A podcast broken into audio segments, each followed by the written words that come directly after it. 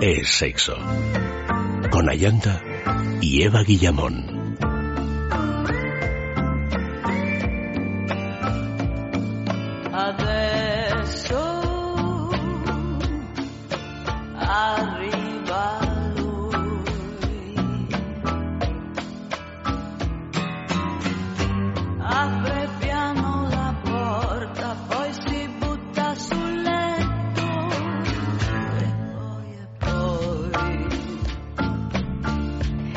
Buenas noches, queridos amigos. Comenzamos ya este sexo con ese título que ya anunciaba hace unos instantes. La verdad saldrá a relucir.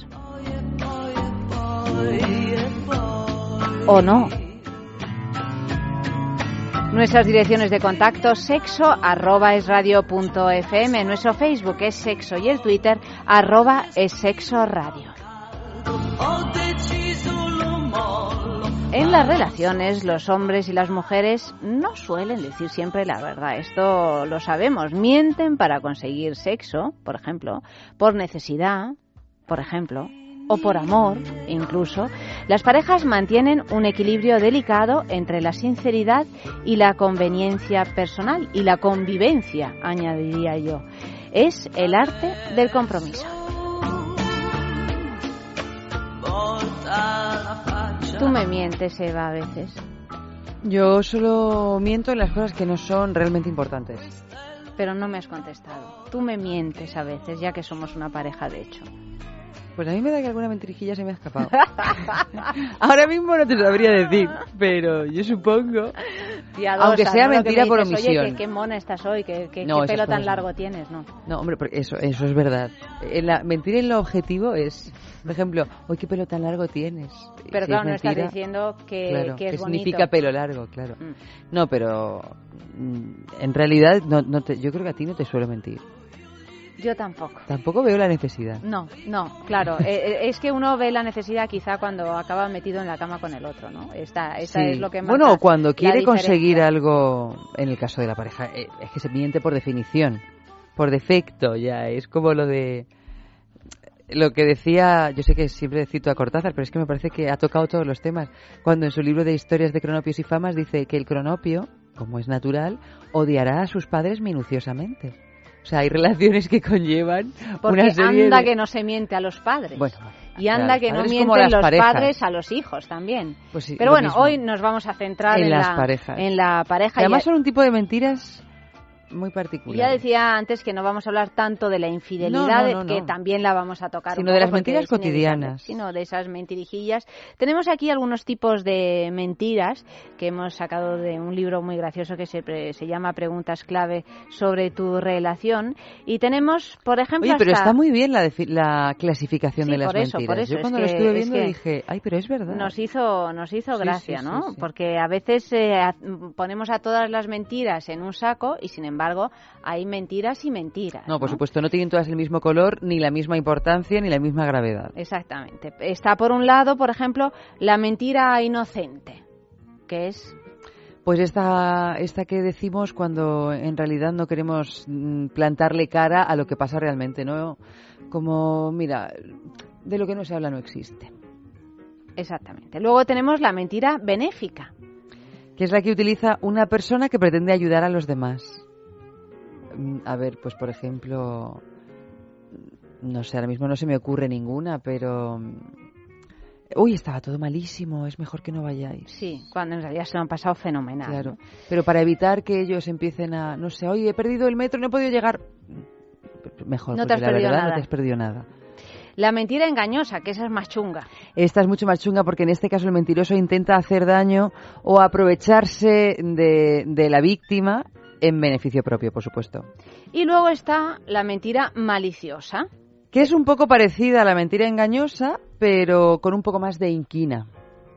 Ya no es que solo queramos aprovecharnos de la víctima en beneficio propio, sino que además probablemente haya sentimientos pues tan agradables como por ejemplo la venganza, ¿no? Que esa tan tan saludable. Tan saludable. sí. Pero sobre todo tanto como para el que recibe la venganza como para el que la ejecuta, porque tela con lo que dura el amargor de boca cuando uno se ha vengado, salvo que sea una venganza poética. O sea, de esto de ay, qué a gusto me he quedado, cuando ya he puesto los límites y, los, y, he puesto los papeles sobre la mesa. Eso ya no es una venganza, es una, un ajuste de cuentas. Bueno, pues para investigar sobre esta espinosa cuestión que todos nosotros conocemos, pues eh, tenemos por un lado el tema del mensaje de hoy, que es cuál fue la última mentira que me contaste.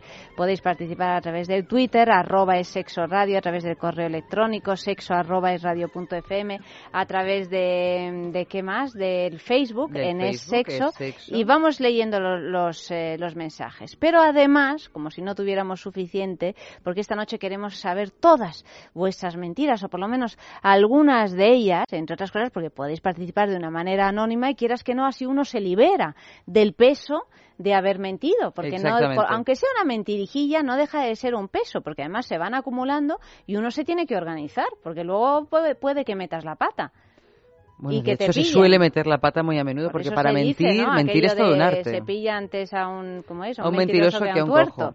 O a un, cojo, eso, a un tuerto. Yo nunca me Aquí en España, por ejemplo, se dice antes a un mentiroso que a un cojo por el hecho de que los cojos se asume que no corren tan rápido como los que no lo son. Qué lista eres. Si es que, si es que yo Son cosas que yo a veces reflexiono. tanto de ti. Reflexiono y, y, me doy cuenta. Bueno, pues, vamos a escuchar el sexo en la calle. Eh, ¿Cuál es la última mentira que contaste a tu pareja?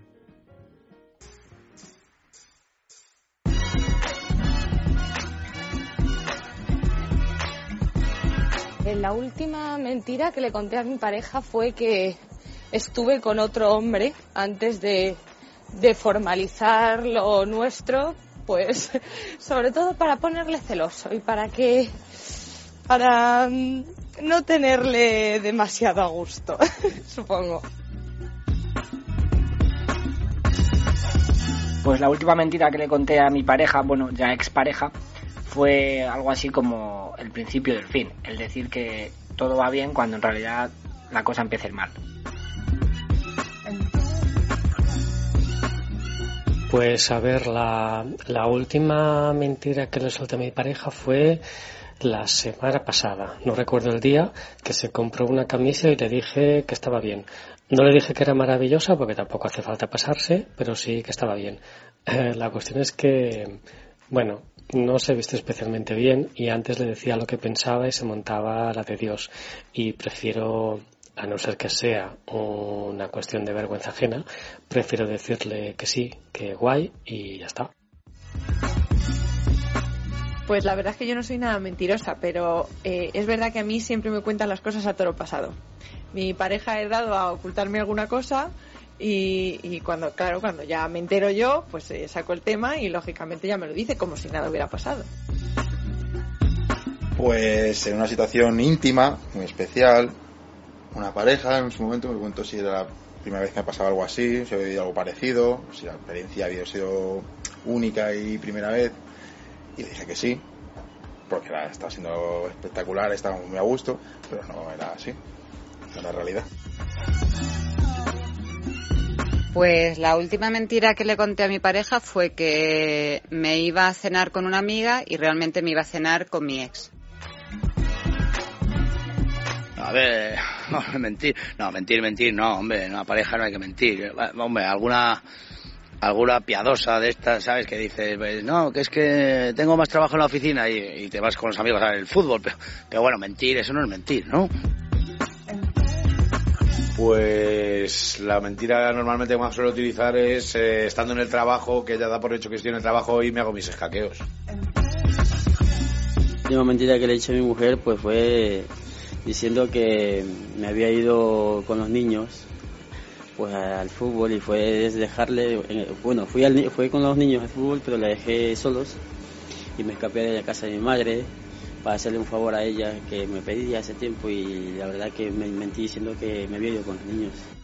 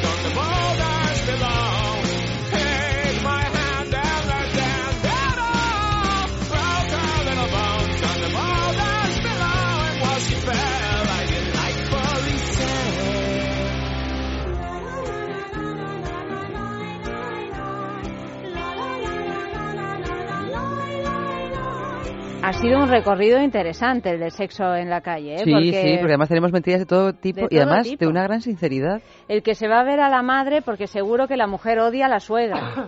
Y, y- y- y no se lo cuenta a la mujer, que es, que es un clásico. Eh, el que cuenta las cosas a toro pasado, que al al final es una ocultación. Es, es Sí, sí, la mentira por omisión. Claro, por omisión es parejo a una, a Mm. una mentira. El que el rollo mentira piadosa, ¿no? Que estás muy a gusto con una mujer, con tu novia y te dice, ay, esto es la primera vez y para que no le siente mal, pues dices, sí, sí, sí. Para mí también es la primera vez, pero en realidad no. En realidad me ha pasado 72 veces, ¿no? Y, y luego el rollo de- del, del aspecto físico, ¿no? De lo Ah, que te sí, compras, sí. de lo que te gusta, de lo que... O sea, no interferir... Es decir, el- eliminar eh, El la- conflicto. el conflicto. Aunque sea el conflicto chiquito, que al final... Eliminar el que conflicto, sí, Se convierte en todo. Mm. una gota malaya que, que es, se- es pesadísima en las relaciones. Pero tú imagínate que tu pareja te dice, oye, pues te queda fantástica esa camisa que llevas hoy tan transparente y en el fondo piensa que te queda horripilante. Yo prefiero, por favor, que me lo digan. Bueno, lo que pasa es que ahí respondes a una pregunta. ¿Te gusta esta camisa transparente que llevo? Entonces ahí ya te... Pero si nadie te pregunta tampoco puedes... No tienes por qué decir, oye, qué horror eso que llevas. No, claro, pero bueno, cuando, bueno, ya si encima te lo dicen y no lo piensan, ya me parece de una gravedad extrema, pero que tú preguntes y que no te digan lo que piensan realmente, a mí eso me genera una inseguridad. Tú imagínate luego descubrir que todo eso es mentira. Ya es que no sabes a qué agarrarte. No, es que a veces, de hecho, no sabes a qué agarrar. Claro, por eso, mira, hay veces que la verdad, aunque duela, Hay que, hay que soltarla. ¿tú Hay que crees? soltarla. No siempre, ¿eh? porque yo creo que tampoco hay que ser siempre muy sincero. no, no, no, sincericidios tampoco. eh, Pero- En pequeñas dosis. Sí, pero, dosis. pero sobre todo si te preguntan. No lo sé. Podríamos llegar a, la, a la conclusión, después de haber escuchado a un montón de personas y de haber grabado sexos en la calle, etcétera, etcétera, y de la experiencia propia, que en, en realidad las relaciones se basan en mentiras. Bueno, pues hay que decir que al principio, cuando comienza una relación, los hombres y las mujeres lo que quieren es seducir al otro, evidentemente. ¿no? Exactamente. Entonces, pues de algún modo, pues tratan de venderse, igual que vender cualquier otra cosa en la vida, pues venderse a uno mismo como un ideal, ¿no? Pues como alguien absolutamente perfecto, que no tiene ningún defecto, y si tiene algún defecto es un defectillo así sin ninguna importancia. O sea, para seducir al otro tienes que enseñar lo mejor de ti Claro, mismo, sí, sí. que no suele ser la Sacar verdad, todas tus es armas una parte, de seducción. es un, No, es un claro. personaje que Pero incluso a veces a lo mejor puede hasta ser verdad. El tema es que esa verdad, cuando ya se va matizando con otras verdades, ya mm, pierde color. pierde bastante color, sí. Bueno, pues eh, no debemos escanda- escandalizarnos por esto, porque Porque realmente lo hace hecho. todo el mundo. O sea, que a cambio de una noche, a lo mejor de amor, de sexo, pues más de uno estaría dispuesto, aunque sea de una forma inconsciente, a contar alguna historia para impresionar a la persona que tiene por por delante, que tiene delante de sí. A mí me ha hecho mucha gracia también esa otra estadística eh, que tenemos aquí en el guion que hemos preparado esta noche, eh, que es, eh, por ejemplo, que las mujeres cuando se les interroga sobre su vida, sobre su experiencia sexual, ¿no? Cuántas parejas sexua- sexuales han tenido, siempre eh, dicen siempre mienten, pero a menos. A menos, y los y hombres los siempre mienten a más. Esto es un dato bien curioso también, ¿eh? Porque Bien curioso, bien curioso, Mm. sí. Hombre, no sé si, por supuesto, cuando decimos siempre, decimos un siempre con Bueno, muchísimo cuidado. relativo, Pero, claro. pero sí que es verdad que yo creo que las mujeres todavía siguen teniendo ese miedo, no sé, Sí, a que se las ancestral, considere, claro. mm, ligeras de cascos, Sí, o sea. gastadas, ¿no? Como, bueno. Y No, no, sin que embargo, esto los yo hombres lo he hecho muy pocas veces. Esto, o nunca. O- Esto- o prácti- esto o- es bueno, nunca ya es lo ideal. Claro. No, yo es que no. Pero a lo mejor incluso eso puede hasta ser mentira por parte de la mujer, como bien dice la estadística, que a veces es mentira, pero como ya todos hemos asumido que eso es lo que le halaga al hombre, y probablemente también sea que haya un punto que lo halague de verdad, pues ya uno lo dice y hasta lo disfruta. Porque lo ves que está disfrutando y dices, Pues esta pobrecito. mentira piadosa. Pues es que esto disfruto yo. Claro. ¿no? Y lo veo así, entonces estamos generando un estado de comunión que además, no hay, oye, no hay, no hay nada por lo que romper. Hay mentiras que se las acaba uno creyendo también. Bueno, al punto de que, y que te, te las acabas creyendo y ya no sabes si son verdad o Sí, son sí, mentiras, sí, claro. sí. Ya se te confunden los parámetros. Por eso digo que este programa pues nos viene muy bien para, para soltar lastre por aquello de, de la organización también, que supone una mentira, porque es que te tienes que acordar de todas las mentiras. Muchísimo. Y cuando son gordas ya, mm, pues para qué... ¿Para qué hablamos, no? Mm, Por ejemplo, organizaciones así extraordinarias para... para O sea, coartadas, te refieres. Coartadas, mentiras de las de las gordas, ¿no? Porque muchas veces, eh, pues hemos dicho, bueno, que no íbamos a hablar de infidelidades, pero a veces hay mentiras que tienen que ver y cómo con las infidelidades, ¿no? Y tenemos aquí también unos eh, unos unos datos, pues eh, bien curiosos que que nos los ofrece Ashley Madison, que es esa página. El propio web, portavoz eh, europeo de Ashley Kramer. Madison ah, es el que nos ha pasado esta información. Mm, pues es esa página que de, de bueno de, de, de parejas no para encontrar eh, pareja eh, Amantes, amantes encontrar amantes. una página en que claramente lo que se de lo que estamos hablando es de infidelidades, ¿no? Ashley Madison. Bueno, pues eh, según Christopher eh, Kramer, eh, las maneras para que no te pillen en esa mentira, que a veces se hace tan gorda, tan gorda, que es que es casi Que ya si te pillan es para también cuando dura años y años de, de, de- de mentiras, ¿no? Entonces, pues, eh, por ejemplo, que muchos amantes llegan a utilizar un segundo móvil para todas las comunicaciones. ¿Por qué? Pues porque, porque es mucho más seguro, evidentemente. El Bueno, móvil además ya sabemos que es que es un, un delator Un tremendo. delator constantemente. Y es verdad que eso yo creo que lo hablamos en algún programa. Tú imagínate que tu pareja se acerca a tu móvil y tú saltas despavorido a poner tu móvil a salvo y, y tu integridad física y También emocional a salvo. Ahí ya estás generando un cisma. Entre otras cosas, porque desde Ashley y Madison pues acaban de realizar un estudio que revela que más del 80% de los españoles practica el sexting, que es eh, esta nueva moda de, de, bueno pues de, de mandarse mensajes de contenido erótico Sí. o Utilizando sentimental, ¿no? tecnologías. Utilizando pues eh, diferentes El maneras de WhatsApp, chatear, el por ejemplo. Facebook, el móvil, el iPad, el lo que sea. Otro elemento que no deja de ser una mentira y gorda, pues la utilización de nombres falsos, por ejemplo, en la reserva de hoteles y restaurantes. Para toda la que, vida, eso de toda la vida. Para que la pareja. Ahora ya está más difícil. Porque claro, ahora que tú te vas a ir a un hotel y aunque solo vayas a pasar una noche, tienes que presentar el pasaporte o el DNI. O, entonces ya tú puedes decir, yo me llamo Dor- Dorian Gray. Sí, pero no. Pero luego en mi DNI aparece otro. Pero... Sí, pero yo, por ejemplo, en, re- en los restaurantes, yo no por, por- porque tenga nada que ocultar, sino porque tengo un nombre complicadísimo y no me apetece deletrearlo, siempre digo María Sánchez, que es una mentira a medias, porque en Claro. realidad me llamo María Llanta Sánchez Barili. Pero, Pero en, el, en un restaurante sí se puede. un restaurante se Incluso te puede. puedes llamar Blancanieves de la Selva.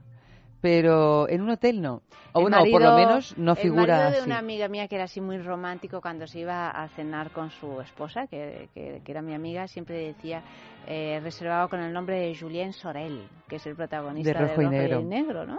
Bueno, pues no sé yo si querría tenerlo como pareja a Bueno, Julián Sorel, pues, ¿eh? eh, no, pero al... Sí, a reservarlo. Mira, yo, reservarlo. Pues hacía gracia. Yo me acuerdo que cuando vivía hace, en una de las casas, de las múltiples casas en las que he vivido, había en, en la persona que vivía debajo de mí ponía Gilles. Gilles Deleuze es un filósofo francés Sí. que, por supuesto, murió hace mucho tiempo y que, bueno, hace mucho tiempo, no hace tanto, hace varios años, pero no vivía en Madrid.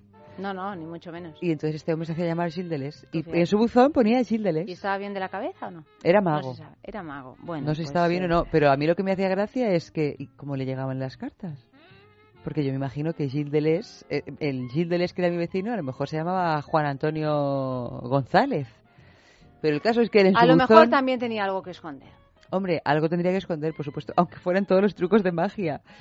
Pero vamos, que lo- lo- el, el oficio de cartero estaba... Otra manera que recomen, otra cosa que recomiendan desde Ashley y Madison, desde luego pagar en efectivo, es decir, utilizar la tarjeta Sin lugar a también dudas. mm, resulta eh, un- una, una manera de que, bueno, cuando llegue el recibo del banco en esa cuenta compartida con tu mujer o con tu marido, pues eh, diga, ¿y esta, y esto es que de qué es? lo de pagar con tarjeta. Esto de si un hotel en el Caribe, ¿de qué es? ¿No te habías ido a Washington a trabajar? Eso es de una temeridad. Yo no, sé cómo, temeridad. yo no sé cómo había gente que lo hacía. O que lo sigue haciendo. Sobre todo una cuenta compartida, porque si tú tienes tu cuenta y tu pareja tiene la suya. Sí, pero aún así te llegan los, eh, las mm, cosas a casa, que si lo abre la pareja, pues te pillan. Pero tú abres las cosas de la tarjeta no, de tu yo pareja. no, yo Vamos, no, ni pero las alguien mías. que sospecha sí. Ah, no, bueno, alguien claro. que sospecha sí, y, y hay que tener en cuenta que las personas por lo general sospechan aún sin tener motivos para sospechar. O sea que hay un control en las parejas que va más allá de lo racional. Sí, y que por eso... Y que eh, rara vez convierte se a la admite, gente en tan infeliz. O sea, sí, sí, por supuesto, por supuesto. Pero ya no solo porque descubran lo que hay detrás, si es que hay algo, sino porque el control de por sí Te hace te hace infeliz. Otra manera, viajes de trabajo, reuniones de trabajo, que es otra de las excusas más utilizadas para ocultar una infidelidad. Otra, los, Los mejores los amigos. mejores amigos. Eso Se también utiliza un una excusa amigo para que cubra una infidelidad llamando al amigo diciendo, oye, que si te llama no le cojas el teléfono y tal, ¿no? Y por favor, por favor, no te pases por esta zona, no te pases por esta zona porque es por donde va a estar tu y esto pareja además en realidad. demostrando un egoísmo tremendo porque en realidad estás metiendo a una tercera persona en un lío terrorífico, que es al amigo. Pero si son mejores que los amigos, están para esto, vaya. probablemente eh, te, a lo mejor te ha metido a ti en una, en una parecida. No querría yo verme en esa tesitura. Apuntarse al gimnasio, por ejemplo, yoga u otras actividades así repentinas, que de repente uno no ha ido al gimnasio en su vida, ni, ni mucho menos a dar clases de yoga, y de pronto pues vas cuatro días a la semana, tres horas al día y sigues estando igual de flácido, ¿no? Y luego un día tu pareja eso- se presenta en la, en la puerta del gimnasio para darte una sorpresa y ve que no Y sales. ve que no, y que, y que nunca saliste, ni estuviste. Esto es como, mira, me estoy acordando de la película aquella que a mí me generó tal ansiedad y tal angustia, La vida de nadie, con José Coronado, y Marta Etura Tremenda película. y Adriana Ozores. No me acuerdo quién es el director, pero, pero eh, eh, la historia de un hombre que se inventa toda una vida, pero ya no solo ante su pareja, sino ante toda su, todo su círculo. Y se inventa que es uno de los economistas del Banco de España. Una cosa facilísima de desmontar. Pero tenía engañada a su mujer, tenía engañado a sus hijos, Bueno, y a los su que tienen doble familia y ese tipo de cosas, eso ya es, eso ya, bueno, Pero ¿cómo rompes eso? ¿Cómo lo rompes? Terrorífico. O sea, eso es una pesadilla, una vida eh, metida en una pesadilla. Mira, pues a propósito, nombrabas una película, tenemos aquí el corte de otra, que no, que es una película que se hizo muy, muy fam- famosa A mí en me su gustó día. mucho. Muy buena película que se titulaba, se titula Sexo, Mentiras y Cintas de Vídeo. Es una película del año 89 dirigida por Soderbergh y con eh, Andy McDowell, por ejemplo, en el, en el reparto. Y es la historia de varias parejas cruzadas y de todas las Patologías. las mentiras que se dicen. que porque tienen, se sí. llama sexo, mentiras y cinta de vídeo, pero en realidad todo gira en torno a la mentira o esa dificultad de decir las verdades que duelen. Las verdades Bueno, o a la dificultad muchas veces, que eso me parece de una extrema gravedad, de saber uno mismo si está o no mintiendo. Porque cuando tú le mientes a alguien y conscientemente sabes que le estás mintiendo es una cosa, pero cuando tú te mientes a ti mismo, o lo que decía alguien de- en el sexo en la calle, yo le, le comenté a mi pareja, que ahora ya es mi expareja, bueno, que estaba todo bien y, y en realidad hay momentos en los que tú ni siquiera sabes si está Y todo en bien o realidad no está estaba. todo mal. Claro, pero si tú sabes que está todo mal y lo estás haciendo de una manera piadosa, pero hay momentos en los que que es lo que le pasa en este caso a Andy McDowell, Sí, sí. Que va a la consulta del psiquiatra en un papel que yo creo que ya está Yo recuerdo ese silencio en el cine porque yo creo que nadie de los que estaban en el cine en una escena determinada de esta película, así la más fuerte, un silencio aterrador porque creo- yo me imagino que todo el mundo se sintió identificado, ¿no? Porque hay momentos en la vida en que inevitablemente te ves frente a esas situaciones de haberte mentido a ti mismo y de Mm. mentir al otro y de que todo se haga y de extraordinariamente que ya no sabes cuál fue la primera mentira y, y- No y por dónde tienes que tirar. A no ver, puedes. a ver cómo empiezo, de qué hilo tiro para poder deshacer todo esto. Entonces Vamos a escucharla. No puedes, no puedes acudir a, a Elizabeth y mostrarle que has cambiado como si le dieras un regalo y mira en lo que te has convertido. Eso es ridículo. Nueve años. Nueve años y este es el resultado. ¿Es esto lo que quieres ser el resto de tu vida? ¿Por qué lo haces? Puedes decírmelo. ¿Por qué te estás haciendo esto? ¿Vas a contestarme? No, por favor, no hagas ¿Por qué eso. no? Por favor, no lo ¿Por hagas. qué no? hagas Solo eso, quiero por hacerte unas preguntas como No, no, ¿por qué no, grabas a no mujeres hablando de eso. sexo? No ¿Por lo qué hagas, lo haces? déjame, ¿Puedes no. decírmelo? Vamos. Contéstame. No creo que este cambio de papeles sea muy interesante. Pues yo sí. Dime por qué, Graham. ¿Por qué? ¿Por qué qué? ¿Qué quieres que te diga? Dime por qué. ¿Por qué?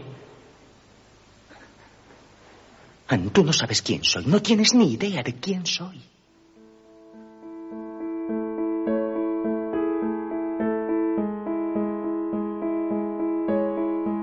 Y llega el momento del concurso de nuestras grandes mujeres en la historia, ya sabéis, patrocinado por Intimina, esa marca que se ocupa de los cuidados íntimos de la mujer y que ha desarrollado una línea completa de productos para que nos sintamos mejor, para que nos sintamos bien. www.intimina.com es su página web y ahí está la tienda online donde podréis ver todo lo que se ofrece. Además, se pueden comprar sus productos en farmacia, en parafarmacia y en alguna tienda especializada. El regalo de esta de esta semana, pues eh, siguiendo con eh, bueno con, con esta necesidad que consideramos importante para las mujeres de cuidar su suelo pélvico, que es ese músculo que si lo tenemos bien entrenado, pues evita que tengamos pérdidas de orina, que nos recuperemos muy bien después del parto, incluso antes del parto, que podamos tener unas relaciones sexuales mucho más satisfactorias. Pues Intimina ha sacado el Kegel Smart, que es un nuevo dispositivo para entrenar el suelo pélvico y que además es un dispo- dispositivo inteligente porque realiza un test para reconocer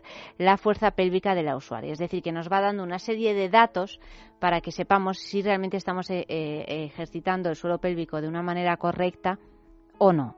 Entonces, este es el premio de esta semana. Mañana, en Es la Mañana de Federico, entre las diez y media y las once de la mañana, sabremos quién se lleva el premio de la semana. Entre todos los que participéis, pues se sortea una persona se llevará el premio. Os voy a ir leyendo las pistas. Podéis participar a través eh, de Twitter, arroba es sexo radio, a través del correo electrónico sexo arroba radio fm y a través de Facebook en es sexo. La mujer que, mm, que he elegido esta noche para vosotros y para Eva es una mujer que imagino yo eh, que ha debido de sufrir o de vivir alguna mentira. ¿Por qué? Porque acaba de protagonizar una ruptura sentimental, puesto que tras 11 años de relación esta mujer se acaba de divorciar.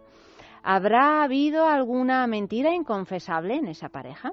Los rumores sobre la separación de, de esta mujer y de su esposo, pues... eh, Ya sé quién es. GP.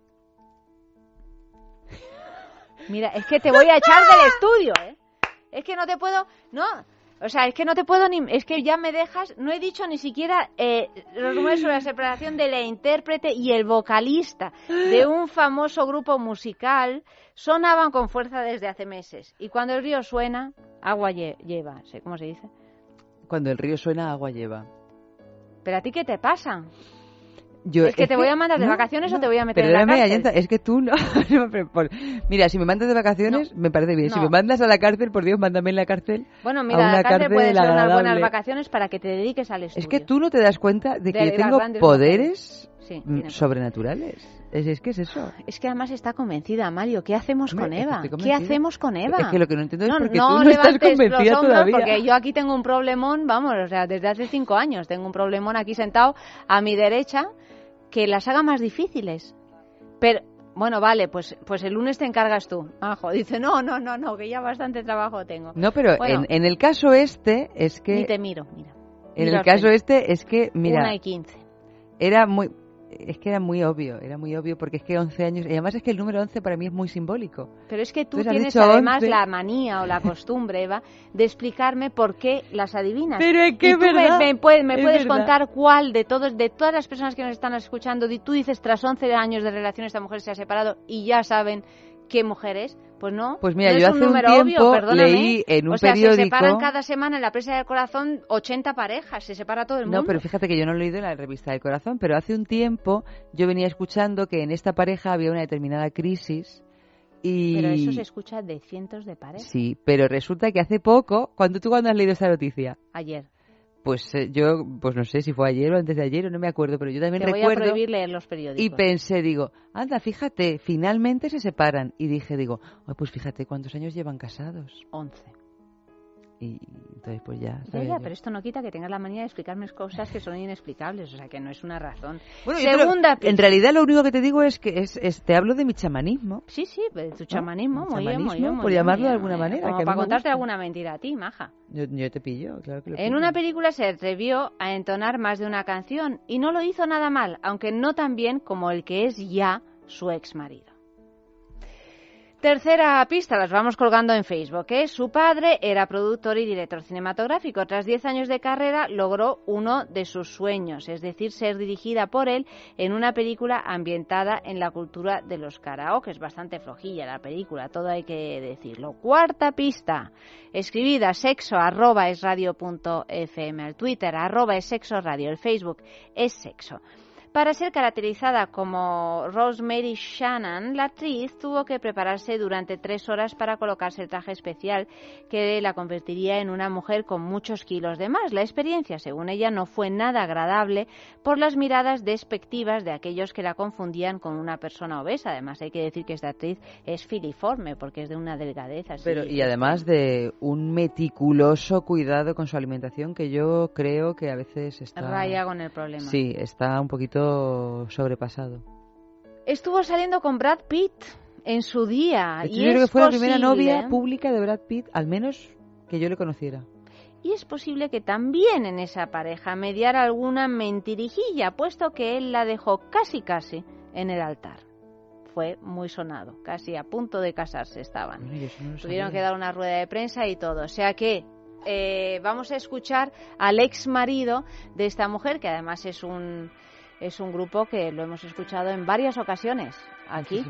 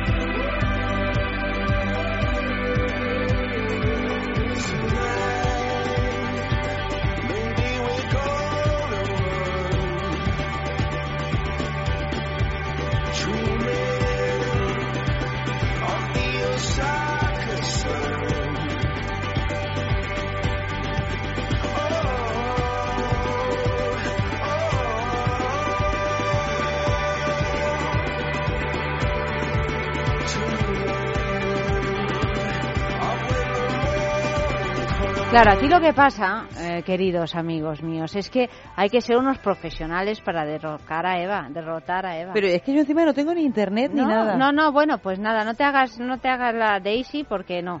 O sea, eh, Ana, a- Ana Alba Segura Daisy. dice, sí, se hace la Daisy de vez en cuando. ¿Qué significa Daisy? ¿Tú sabes qué significa Daisy? Es que yo cuando me enteré me quedé loca. No, ¿qué significa? Margarita, la novia del pato Donald, Daisy es Margarita. Sí, Claro. pues eso, mira, te define perfectamente cuando te pones así con cara de buena. Bueno, pues Analba dice en Facebook, la mala pata que lo había acertado antes de que Eva hablara, pero mientras se ha abierto la página, a Analba y todos, es que cuando yo digo, cuento lo de Intimina, vosotros ya tenéis que estar listos como el corredor que tiene que, que- que ganar. O sea, claro, si abrís la página... Que estás, estás llenándole la cabeza a esta pobre gente de no, una a esta pobre gente no, os lo pensáis, no sé qué, pues claro, Eva, pues ya está en la, en la mujer, pero del jueves que viene. ¿Sabes? Es que, claro, entonces, nada, hay que, hay que darse prisa. Bueno, ¿cuál es la mujer de esta noche? Ya lo decía. Eh, Anabel. Anabel. Eh, pero también lo ha adivinado Ismael. Bueno, un montón de gente, lo de Encarnación, a ver quién más, quién más ha mail adivinado. también está por aquí Teresa Ortega Moreno, María Jesús Ortega y luego en Facebook también venía por ahí mm, Francis, Francis Ronnie Noah. Oh, mira, mira. Bueno, pues, eh, pues, eh, pues muy bien. Felicidades a, a todos vosotros. Ortega, Ortega Moreno, Teresa María Pérez también acaba de llegar eh, un correo ahora. Muchísimas gracias por, por participar. Mm, todos, mm, a ver si, si mañana algunos de vosotros gana el premio y si no, bueno, pues a seguir. eh, a seguir participando y, Eh, y esta mujer, yo, me acuerdo, Paltrow. Gwyneth Paltrow, cuando tuvieron su primera hija, ella y Christmas y Martin, le pusieron de nombre a la niña Sí. Apple. Apple, tú fíjate. Que es que, y creo que el otro también se llama de otra manera. Pues, porque hombre, el otro se llamará banana De otra manera, quiero decir, de sí. otra manera. Hombre, si le pones a tu hija manzana, lo lógico es que a tu hijo le pongas, pues eso, melón o plátano Lo que sea. Cualquier cosica de o puerro. Es que, bueno, Es que cuando uno tiene que ser hippie original... hay que serlo hasta el final. Hombre, es que si que no, te quedas ahí en un sí es no es, Ay, eh, sí, sí, que no tiene carne. Si ya lo eres y radicalmente estás orgulloso de eso, pues venga, para adelante. Y, pero hombre, si es así, uno se llama Jeremy y la otra se llama Manzana, pobrecita. Otro sexo en la calle. ¿Qué hemos preguntado? No lo encuentro. ¿Cuál es la pregunta? Vamos, hacemos un poquito de publicidad, me dice Mario, que si no me cortan las orejas en pico, que no hago más que hablar. Y Yo me encargo aquí de poner una escaleta Y con- sexo en la calle. Fatiga, estrés, cansancio acumulado, irritabilidad son síntomas claros de insomnio y de una falta de sueño reparador que día a día afectan a nuestra salud y calidad de vida. En estos casos, Dormax es una solución eficaz. Dormax es un complemento alimenticio natural único que nos ayuda a neutralizar las causas que nos impiden dormir, asegurándonos un descanso de calidad y verdaderamente reparador. Dormax, de Laboratorios Actafarma. Piensa en el placer, En el tuyo. en el nuestro, Piensa en el poder de los sentidos. en sentir al máximo. Contigo. Piensa en algo discreto, muy suave, muy íntimo. En algo bello y muy excitante. Y ahora no pienses, siéntelo. Siéntelo. Objetos de placer exquisito. Bailelo. Intimina, la primera marca dedicada exclusivamente al cuidado íntimo femenino en cada una de las etapas de nuestra vida, quiere cuidarnos en uno de nuestros momentos más delicados, la menstruación. Con su copa menstrual Lily Cap ofrece la mejor alternativa a los tampones y compresas. Sin alergias, sin irritación y sin sequedad, Intimina te proporciona gracias a Lily Cap todo lo que necesitas para un periodo cómodo, seguridad e higiene. Prepárate para experimentar un antes y un después en tu menstruación. Lily Cap, ¿te apuntas al cambio? Hablemos de Dormax. Fatiga, estrés, cansancio acumulado, irritabilidad son síntomas claros de insomnio y de una falta de sueño reparador que día a día afectan a nuestra salud y calidad de vida. En estos casos, Dormax Complemento Alimenticio Natural es una solución eficaz. Dormax nos ayuda a neutralizar las causas que nos impiden dormir, asegurándonos un descanso de calidad y verdaderamente reparador. Dormax, de Laboratorios Actafarma.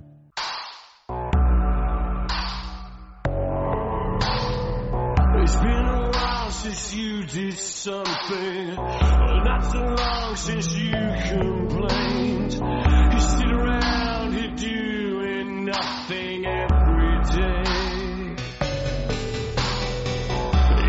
Coward who points a finger. I understand that I'm helping you. You have delusions in some spaced out fantasy. That's what you do.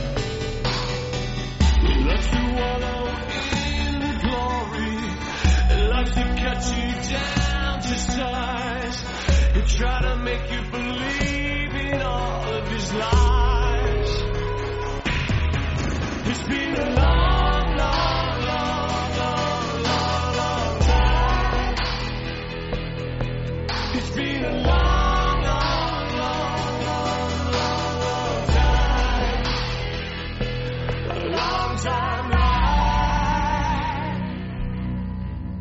¿Qué hemos preguntado en Sexo en la calle para seguir hablando un poco de mentiras y de algunas verdades también? ¿Por qué crees que casi siempre se acaba mintiendo a la pareja?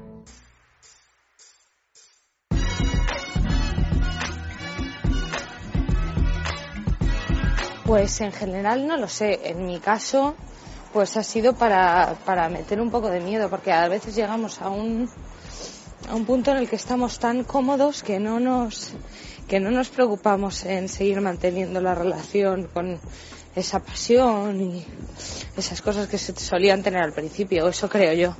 Ese es en mi caso. Y luego, pues supongo que habrá muchas razones por las que la, gente miente en pareja, por, por cuestiones de poder, de ver quién, quién tiene más poder sobre el otro, o cosas por el estilo, me imagino. Yo no creo que en realidad seamos mentirosos especialmente con la pareja. Yo creo que en realidad es que el ser humano pues suele ser bastante mentiroso por lo general y suele serlo no solo con la pareja sino también con los amigos o con la familia. Siempre yo creo que en busca de la no colisión, del enfrentamiento diario, pues a veces las mentiras piadosas te evitan todo ese tipo de cosas. Ahora eso sí, cuando las mentiras ya sobrepasan sí que suele ser un problema. Y ahí ya sí que entra ya la parte moral de que cada uno entienda lo que está bien, lo que está mal y hasta dónde está bien y dónde está mal mentir. Pero la verdad, no creo que sea especialmente hacia la pareja, sino en general hacia todos. Yo creo que se miente a la pareja como se miente a todo el mundo, porque la mentira no es mala. Evidentemente, como siempre, depende del tipo de mentira, pero hay mentiras que te sacan de un apuro y mentiras que sobre todo lo que evitan es el dolor ajeno. Así es que yo no estoy nada en contra de mentir siempre y cuando sean lo que llamamos mentiras piadosas. Eso está muy bien. La sinceridad a veces, perdón, pero es una mierda. Pues la verdad es que estos, o sea, son tonterías porque son mentiras piadosas, pero, bueno, mentiras piadosas o algo que a lo mejor me pueda sentar fatal. Pero realmente ta- tampoco entiendo por qué, por qué podemos mentir, porque, hombre, yo no soy tampoco de mentir, pero lo típico, pues, esto no me lo he comprado, o, esto ya lo tenía desde hace mucho, eh, esconder bien las etiquetas cuando te compras alguna prenda.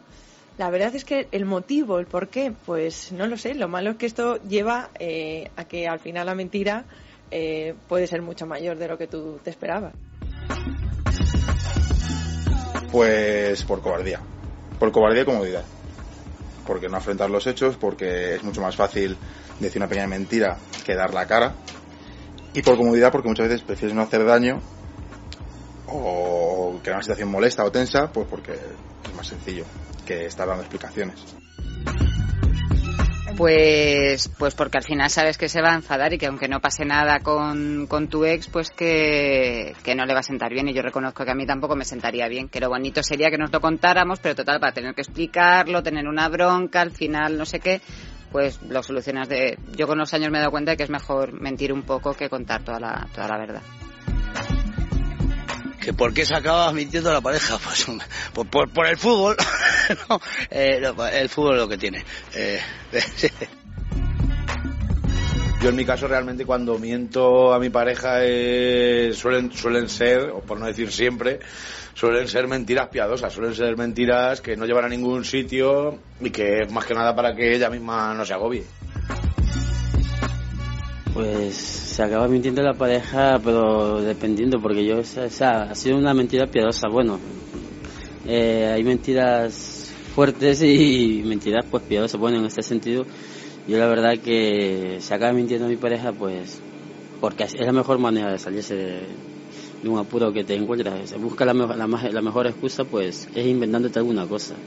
¿Sabes? Y al final, pues claro, es una mentirijilla, pues como digo yo, piadosa. Y la verdad que yo muy pocas veces he mentido. Y cuando le he mentido, pues no sé si lo he hecho bien o lo he hecho como mejor me ha salido. Pero la verdad, una vez casi, también, claro, me pilló. Me pilló y, y desde ahí, pues también ella anda siempre detrás con la, con la mosca detrás de la oreja. Y entonces, pero de ahí, claro, muy pocas veces. Vengo de la frontera de la verdad verdadera, de donde la mentira casi parece verdad. Vengo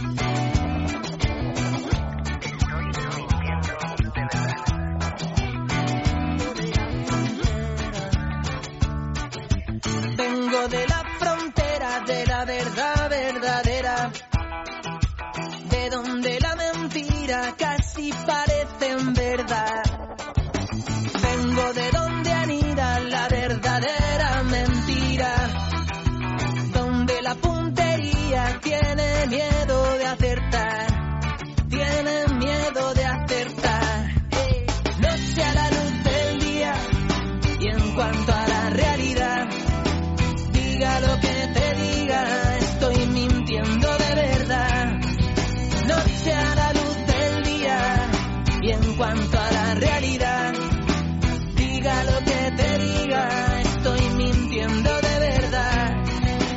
¿Cuál, ¿Cuál fue la última mentira que me dijiste o que me contaste? Pues este es el tema de esta noche. Han llegado un montón de mensajes. Ya sabéis que el premio por el mejor mensaje es un fin de semana en el balneario de la Ermida, www.balneariolahermida.com, un lugar eh, único en España porque está ubicado en los picos de Europa, en la montaña y muy cerquita de la playa. Y os proponemos un fin de semana para dos personas con alojamiento, desayuno y circuito termal incluido, simplemente por escribir un mensaje. El jueves que viene sabremos quién se lleva este premio, o sea que seguid participando y los vamos a leer, por ejemplo, en, eh, en el correo electrónico. Ana Corrales dice, ¿cuál fue la última mentira que me dijiste?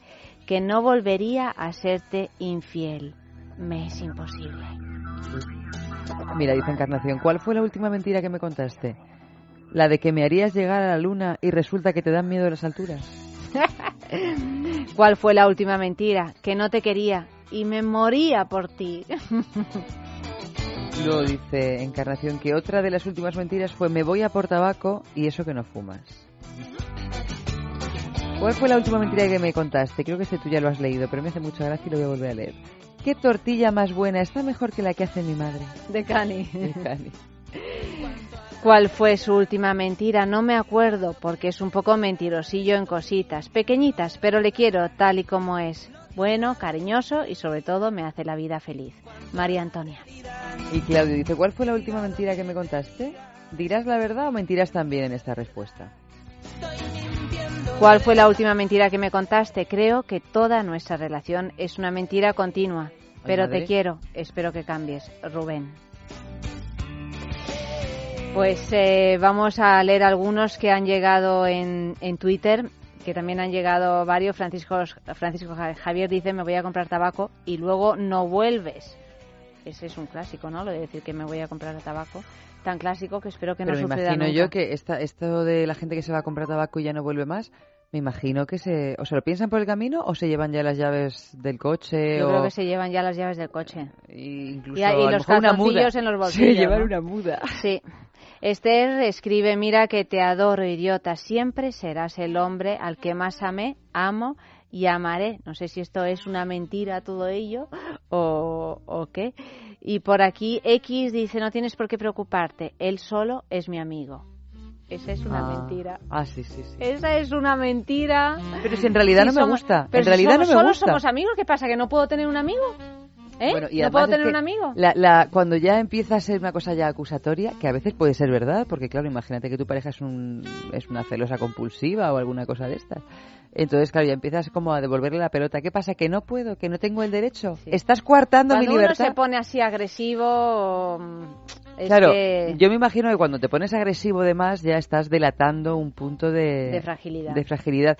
Pero también me imagino que si hay alguien que te está sometiendo constantemente a la duda, llega un momento en que dices, mira, no puedo tener un amigo. Bueno, y, y por contra, no hay nada que te haga mentir más que tener una persona celosa al lado, porque es que ya no te atreves a decir ninguna verdad, no vaya eso a generar saber Dios el qué. O sea que muchas veces también decimos mentiras por puro miedo, sin ninguna necesidad de decirlas ni, ni, ni de nada. O sea que, ojo también con los celosos. Joaquín Hidalgo dice, te mentí cuando te dije que nunca te mentiría. Mira, me estoy acordando ahora mismo de que creo que fue ayer que estuvimos, ayer o antes de ayer, hablando de Sophie Cal, de Mm, la... Ah, no, no, no, no, me parece que no, no sé. Bueno, no sé, en algún momento sé que Sí. hemos hablado hace poco de Sophie Cal, que tiene, uno de los trabajos que tiene ella, que se llama mm, eh, Cuídese, Sí. le, es, es una carta que le manda el, su expareja a ella diciendo nos prometimos que yo nunca te mentiría y te prometí que nunca te mentiría a nivel de que me te voy a engañar con otra mujer y, y que cuando me gustara alguien de verdad te lo iba a decir o cuando ya no soportara esto de la fidelidad te lo iba a decir así que te lo digo estoy enganchado a esta a esta a esta a esta a esta a esta a esta, a esta así que te dejo Esta es la famosa sinceridad innecesaria. Porque Hombre, uno lo que puede pasa es que ya- dejar sin necesidad de dar nombres y apellidos también. Sí, yo creo que solo daba nombres de pila. Bueno, da pero... lo mismo, lo no, mismo- sí, lo mismo sí. me da. Pero bueno, en cualquier caso ella hizo un poco lo que suele hacer siempre y entonces pues le dio esa carta en, en ese trabajo magnífico que además representó a Francia en la Bienal de Venecia del año 2008 o 2000, sí, por ahí. Le dio esa carta a 72 o 73 mujeres de diferentes disciplinas, actrices, cantantes, criminólogas, psicólogas, periodistas, para que le analizaran la carta. Entonces para ver hasta qué punto eso era verdad, no era verdad. Bueno, un trabajo grandioso. Pero claro, no, no te voy a mentir, no te preocupes que no te voy a mentir, pero claro, te voy a mentir del, del hecho consumado. Claro. Pero antes del hecho consumado hay un montón de mentirijillas. Jesús, escucha bien esta. Te mentí cuando te dije que te mentí, porque una mentira es cuando te miento para mentir lo que no puedo mentir. Pues yo no me he enterado de nada. Es difícil, pero ahí queda eso. Ramayo, te dije que no podía dejarlo todo por ti y ahora solo te tengo a ti y es ahora cuando lo tengo todo. Están así como, como de trabalenguas, ¿no? Y otro, te conté que había dejado de amarte, ahora no puedo decirte que era mentira. Iria, ¿cuál fue la última mentira que me contaste? Ah, sí, la de jugaremos toda la noche.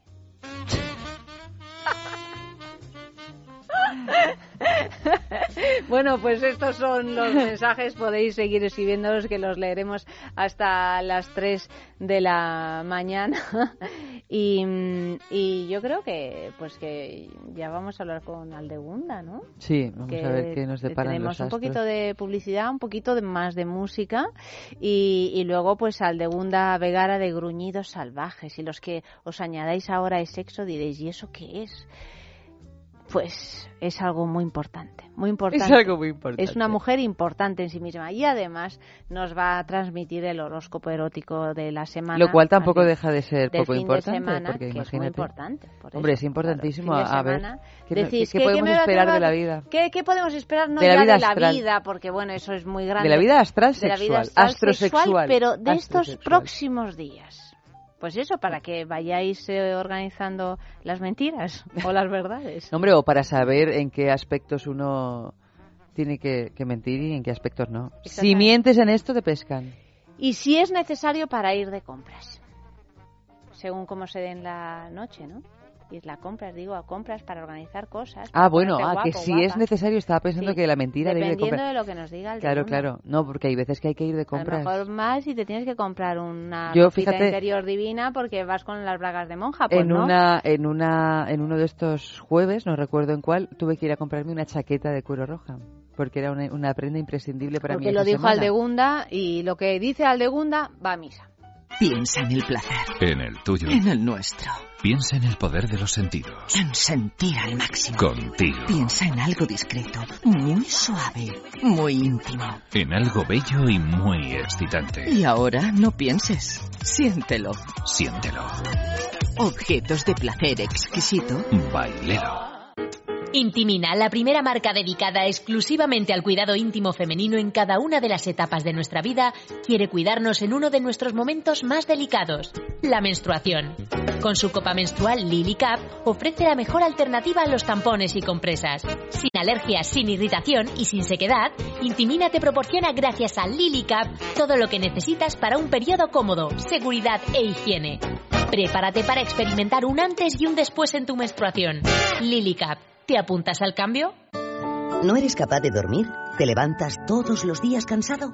Dormax es un complemento alimenticio natural que combate el insomnio desde su causa, eficaz contra el estrés y la ansiedad. Dormax es nuestro mejor aliado para conseguir el descanso que todos nos merecemos y necesitamos, porque hablar de un sueño de calidad es hablar de Dormax. Dormax, de Laboratorios Acta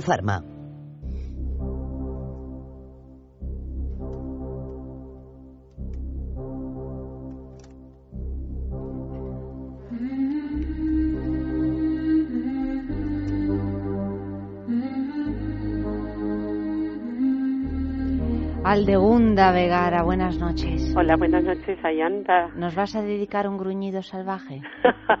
No, no, no, no, no, no, no, no te voy a pedir eso, era una broma solo. Yo te veo. Y hola, Eva, también, que Hola. la he oído por ahí. Buenas noches. Muy buena. Y hola a todos los oyentes.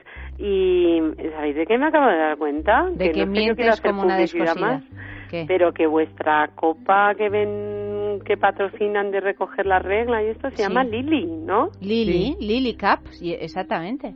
Pues si es el planeta este del que hablamos el otro día. Hombre, claro, sí, sí, sí. Aquí El está todo pensado, Es que, está, es que todo lo que es eh, casual es causal. No hemos dado puntadas sin hilo. Claro. Sobre todo Eva. Os Yo, imagino, yo doy bastantes puntadas sin hilo, pero Eva no. El otro día cocinillas y hoy cos- eh, costurera. Eva no, es claro, mi claro. hilo, es mi hilo conductor. Por eso, bueno. Ella me va lanzando miguitas y yo voy detrás, como pulgarcito, ¿sabes? Aquí a cada Ea, uno le toca ea, un a cada uno lo que, lo que le toca, ¿verdad? Mm, Oye, ¿qué pasa? ¿Que ¿En qué mes estamos? Que ya ni lo sé. ¿En marzo? ¿En abril? No. bueno, en estamos- nada es el verdad, ¿eh? cumpleaños de aquí. La... Yo lo sé. sí, El, el sábado 29 es mi de marzo es el cumpleaños Entonces de es imposible que estemos en abril. Efectivamente, pero has visto que lo sé. El 29 de marzo es el cumpleaños de Eva. Lo decimos aquí públicamente, ¿vale? Sí. No la vamos a poder felicitar en las ondas porque es domingo, es sábado, Es domingo sábado. digo, sábado. Sábado, fíjate. Y es Me el acuerdo día de la última antes vez. a la luna nueva, la segunda luna nueva de este mes. Bueno, pues Uy. entonces El día de antes. sí, el pero- domingo pero- a las 18.45 en la luna nueva en Aries. O sea, todo en Aries. Tú ya Pero puedes- entonces la luna nueva no es hablamos- mi cumpleaños, sino el día siguiente. Sí, al día siguiente. Pero Bueno, bueno, pero algo pillo, ¿no? dentro, Hoy hablamos primeramente de Aries, Hombre, porque claro. es, eh, Claro. es el, el, cum- el mes El de- cumpleañero. el cumpleañero. Claro, los grandes protagonistas, además que el domingo es la luna nueva, que cae el sol y luna en ellos y vienen a entrar una energía renovada. Y Madre Menos mal, menos mal porque yo necesito energía renovada. Pero- pues es que... pero eres una tragaldabas de energía, tú ahí chupando, chupando, chupando energía de todo el mundo. Pero Sí, Ayanta, pero Y a ver es que todo me este está fuego llamando vampira energética. Eres una vampira energética. Pero Ayanta, pero ¿cómo puedes decir eso? Sí, porque ganas las grandes mujeres y te tengo tirria. Pero Hombre. si tú eres, tú eres muy grande, Ayanta. No, no, no, no, no, en comparación con Eva, no. Mira, yo te voy a explicar mis problemas, que no nos oye. No, explícale, explícale los problemas y ya te explicaré a ti los míos. No, es broma. A ver, a ver, a ver. Entonces, cuéntanos, cuéntanos. Pues que a celebrar entra una, una oleada de fuego como llamarada a todo pulmón y sobre todo sobre los propios Aries este Toma. domingo. Menos y el mal que me voy de vacaciones. Toma, toma, sí. toma. ¿Cuándo te vas de vacaciones? Pues el lunes mismo, ¿no? ¿Pero qué estás diciendo? Sí, sí, me voy a ir de vacaciones para porque ya me, me parece muy focosa Eva como para que encima lleve- Desátame. lleves- ¿Lo ves? ¿Lo ves? ¿Lo ves? Es, complicado. fuerte. Eso es lo que me va a Pues pasar. pues Voy a venir Mónica naranjeada. Que de esa deb- debía ser Lo nos por lo faltaba. menos. Lo- por lo menos, seguro, seguro. bueno, y entonces, Y entonces Eva y todos los Aries quieren dar una imagen distinta de sí mismo mucho más emocional y sensible. Bueno, así estoy yo. Mm. En ese Más. momento estoy yo, pero de verdad te lo digo, ¿eh? Porque Sí. además es que yo el día 29 empiezo un proyecto personal, Mm, ajá, Otro. Algo he oído. Otro. Otro. otro que no es una cuestión de explicarlo aquí, pero es un proyecto performativo donde ya estoy implicando mi propia vida. No te Bueno, digo eso más. sí que es ariano, ¿eh? Uno Ah, ¿eso es ariano? se pone por delante, sí. Pero justo el día 29. Empieza el día 29. Durante grande. 36 días y luego continúa con otras cosas. Ujú.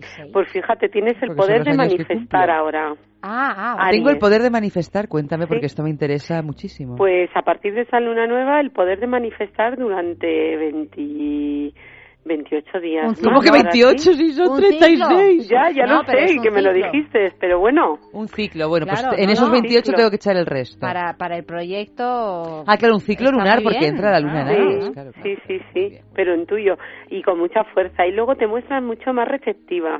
Mm. Entonces va a ser algo muy curioso porque supongo, no sé, algo yo veo de que te vas a poner tú como protagonista, pero en cambio es de lo que te llegan de otros. Efectivamente. ¿Cómo que me va a llegar de otros? Es que lo acaba de definir. Sí, sí. que te sí. vas a poner tú de protagonista, pero de lo que te llega de otros. Sí. De lo que me ha- Pero por lo que me has dicho de, de, de de que vas a estar muy receptiva. Receptiva. Ah, que voy a estar muy receptiva muy con el, con, el- con el resto de la gente. O sea, que me Sí. voy a nutrir del alrededor. Sí. Pero sanamente, no como decía Llanta de vampirismo no, no, no, energético. No, no, no, para nada más. Fue mal. se aporta el fuego, la vida. No es, yo eso. el principio de la vida, la primavera. El- Claro, pues eso, eso, eso. el, ma- el más que más nos gusta y además trae la energía de la purificación siempre. Donde está Aries se purifica todo, pero con fuego. Y, y a partir de esta O sea, luna con nueva. fuego hace tabula rasa. lo deja todo. Quemo lo que tenga que Claro. quemar. Los rastrojos. Si hay que quemar, se quema. Se quema. ¿eh? Claro, no hay término sí. medio. Sí, sí, sí, sí. Por eso los Aries tenemos que fumar. Si es no es una elección, es algo que nos viene dado. Mira, Aldegunda, es que cualquier cosa que le diga se va a cargar de razón.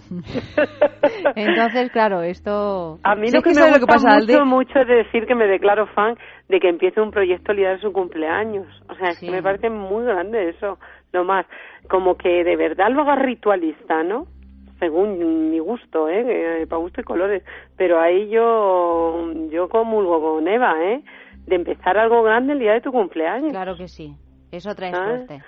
Te- traía suerte y es ritualista y energético y, y, y el día del cumpleaños ya dijimos una vez que es el día en que todo el mundo te reconoce como rey. Ah, entonces Sí se ese acuerdan. día tú brillas. Sí se acuerdan, en caso de que alguien se acuerde. Entonces, porque cuando no, Pero si no no te se acuerdan, no es que no seas un rey, es que eres una mierda, ¿no? O sea, básicamente. Yo es que no, no estoy a favor de los cumpleaños Aldegunda, estoy muy traumatizada. Tauro.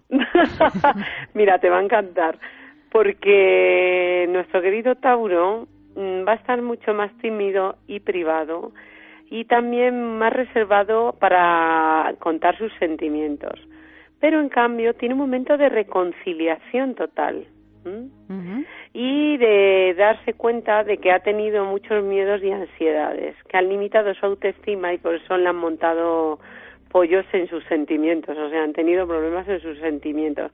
Pero ahora están por la reconciliación total, Tauro. ¿m? Entonces no sé cómo a ti, pero los que no han tenido problemas están más tímidos y reservados en su vida privada y los que han tenido problemas están a reconciliarse y a reconocer que ha sido todo por miedo. Entonces, Y eso también desde el punto de vista sexual. Sí, sí. Y están más tímidos y más metidos hacia adentro. Ahora, Tauro. Géminis. O sea que Géminis está que lo da todo. Está lleno de inspiración, sería la palabra.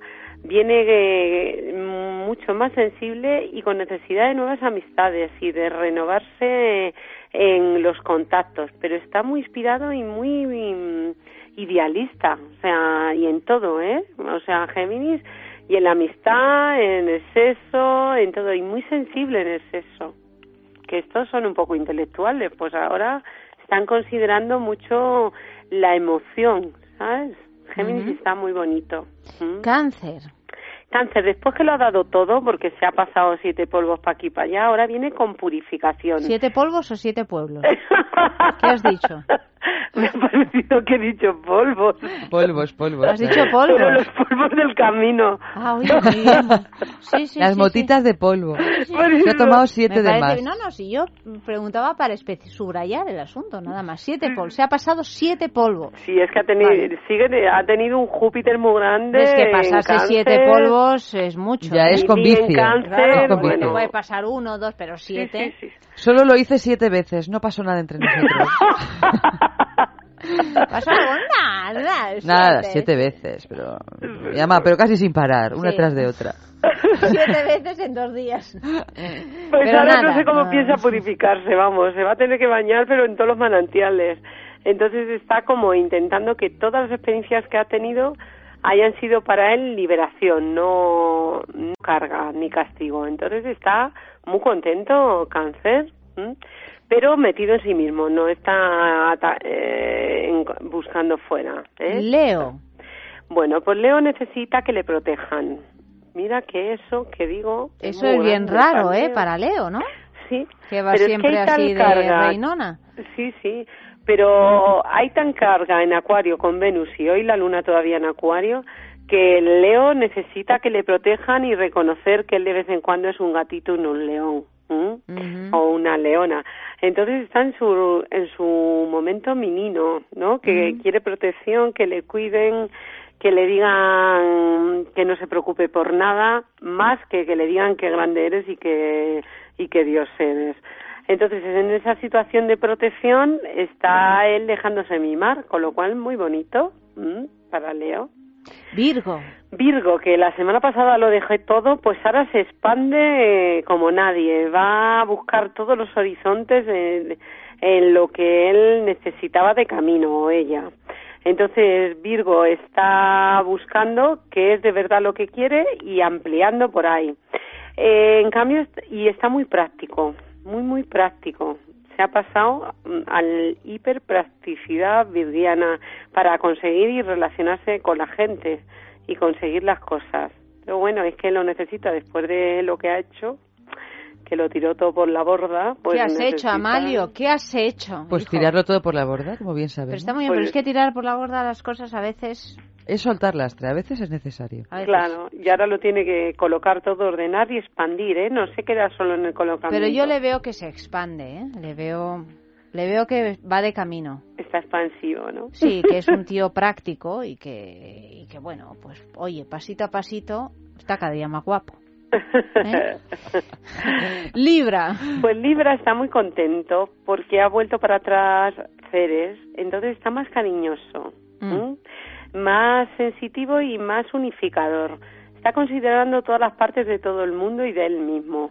Entonces está más por alianzas y por mantenerse como políticamente correcto en las relaciones que tiene eh, y, y sobre todo más afectivo. Entonces, mira, tu hija que era Libra mejora. Sobre todo porque estamos afectiva. Mi hija y mi padre, fíjate, que- me ha invitado al teatro mañana. ¿eh? Fíjate. O sea, será por eso.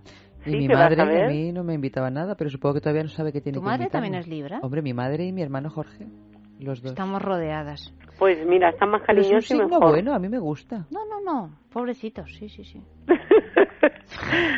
Hombre, que es el signo de la paz, hombre, Es un que signo necesitamos. Sí, sí, sí, es que yo, ¿sabes qué pasa? Que, que el supuesto equilibrio de Libra, Sí. ahora en serio, yo no lo veo por ninguna parte. Es que es, una fachada, es una fachada. Porque equili- equilibrados, por lo menos lo que los que yo conozco, no, ¿eh? Es que no es tanto que sean equilibrados, es que armonizan, que es diferente. Entonces, equilibrado parece que está en quietud, que nunca se mueve. Pero Libra se mueve, es eh, lo que necesita de aportar lo aporto, porque ese ambiente no pase lo lo tenían. que pase. ¿no? Claro, entonces pase lo que pase, yo aporto. Claro, un ambiente es muy aburrido, pues yo para equilibrarlo Ah, la monto. Ya, ya, ya, sí, sí. O sí. sea, Luego también, como el concepto aburrido es tan con subjetivo... cierta vehemencia, la monto Claro. con cierta vehemencia. Entonces, bueno, pues lo que para mí es aburrido, a lo mejor para ti no lo es, pero como para mí lo es, yo aporto. Sí, sí. Claro que Lo son importante es armonizadores. Claro, No, no, no. equilibran, pero no no es que estén equilibrados, es que equilibran, ¿no? Sí, y sí. luego también hay que saber que donde hay guerra va la paz. O sea, que es que le gusta la guerra.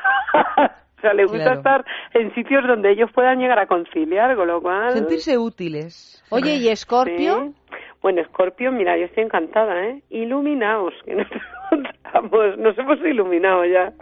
Estamos como eh, habiendo hecho tanta estructura que al final nos hemos dado cuenta de lo que es importante en la sexualidad, en las relaciones, y ahí hemos cogido un camino sin retorno viendo que la luz es esa. O sea que estamos muy contentos, que había habido muy, mucha bajada de signo Escorpio, ¿eh? Es verdad, es verdad. Sagitario.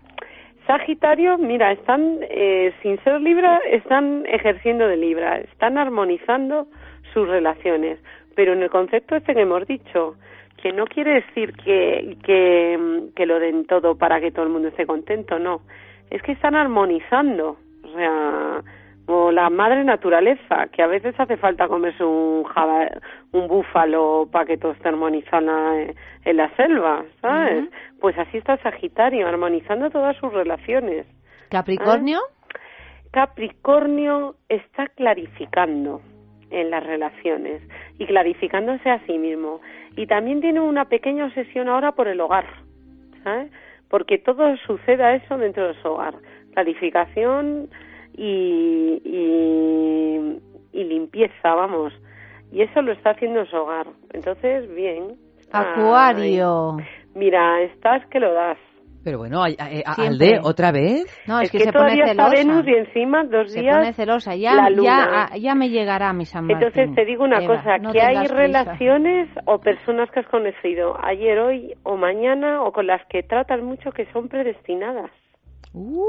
Fíjate, ¿Sí? yo, yo. ¿Eso qué significa? Sí, Eva, desde Yo. luego, pero es para bien o para mal. Sí. pero ¿eso qué significa? Pues que esas personas van a... Que te vamos a aportar durante por lo menos siete años, que es un ciclo de, de karma, son importan muy importantes en tu vida. Alguien que hayas conocido en estos días. ¿Ah, sí? Ah, en estos días. en estos tres días o alguien con el que tratas mucho en estos tres días, ¿sabes? Hay un momento de predestinación para Acuario en las relaciones, ¿sabes? Es que... eh, Llevo ¿te has tres días encerrada en casa, Alde. O sea, ¿Sí? tiempo solo puede ser mi marido, mis hijos. Bueno, hombre, esos predestinados yo creo que van O a yo, insisto con el concepto Bueno, yo. o Eva, Que pero no he conocido a nadie nuevo. Es un concepto muy bueno. Pues bueno, siete años de alianza, por lo menos. O sea Bueno, que Pues resulta nos quedan dos. Acuario está haciendo eso, mm, manteniendo No digas una eso, que eso estructura. significa que nos quedamos sin trabajo, maja. no digas, retíralo. No, yo no lo digo. di, lo retiro. Lo retiro. Eso. Bueno, pues mira, Lo retiro siete años porque cada trabajo. una va a encontrar su felicidad allá donde esté, falten dos años o falten doscientos. Pero si no vas a poder vivir sin mí, cara cartón, pues ya está, Piscis. Bueno, este le ponemos el mejor signo de la semana. Mm. Aunque Acuario va con una predestinación de por medio, vamos. Pero mira, Acuario ya es como Messi, que no te puedes llevar el balón de oro, por mucho que yo sea del Barça, cinco años seguidos. Mira, se pone celosa, es que es tremenda, ¿eh? No, es que eso es lo que me he dado cuenta No, yo. que, que, que siempre que escuchamos el horóscopo, los mejores signos siempre son los de aire. Es a los que todo les va mejor. Ha estado Es que somos mejores, Eva. O Pues sea, eso no lo sabía no yo, te por empeñes, eso ahora O sea, tu me- signo, pues es un signo secundario. Aunque vaya el primero. Oye, que nos quedamos sin tiempo. Vamos a ver, Piscis. Piscis, transformación total. Y este sábado y domingo, culmen, que entra la luna en conjunción con Neptuno, Mercurio y Quirón, todo en Piscis. Entonces los Piscis van a darse cuenta que tienen una fuerza interior de sensibilidad, de trascendencia, de que todo el mundo cuando los ve se cae para atrás y ellos mismos de que se que están entregados, románticos, entregados a la vida, a la vivencia y, a- y que se dejan como impactar y eso es su cualidad. Y estos tres días lo van a ver, luego ya decaen, pero estos tres días lo ven a tope. Decaen, decaen. Pero si yo no quiero que la gente decaiga. Quien fuera Piscis. No quiero que la gente decaiga. Yo lo único que quiero es que que tú no seas siempre el mejor signo de la semana. Tú cállate que el sábado es tu cumpleaños y ahora hay que celebrarlo, mujer. En fin, eh, Alde, eh, muchísimas estáis. gracias. Chicas, Hasta disfrutar la semana que y viene, no se os no lo olvide dudes. pedir los deseos de la luna, ¿eh? Es verdad, De los pediremos. Y Eva, muchas felicidades. Muchas gracias. Buenas noches, Venga, Aldegunda. Hasta luego, reina.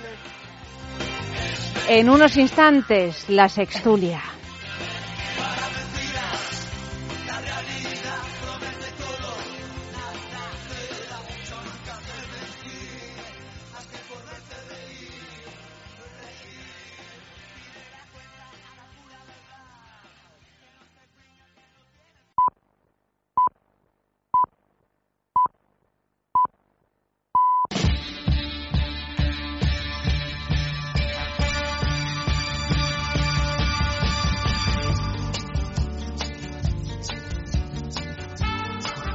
qué música nos ha puesto Amalio para comenzar la sextulia, muy adecuada.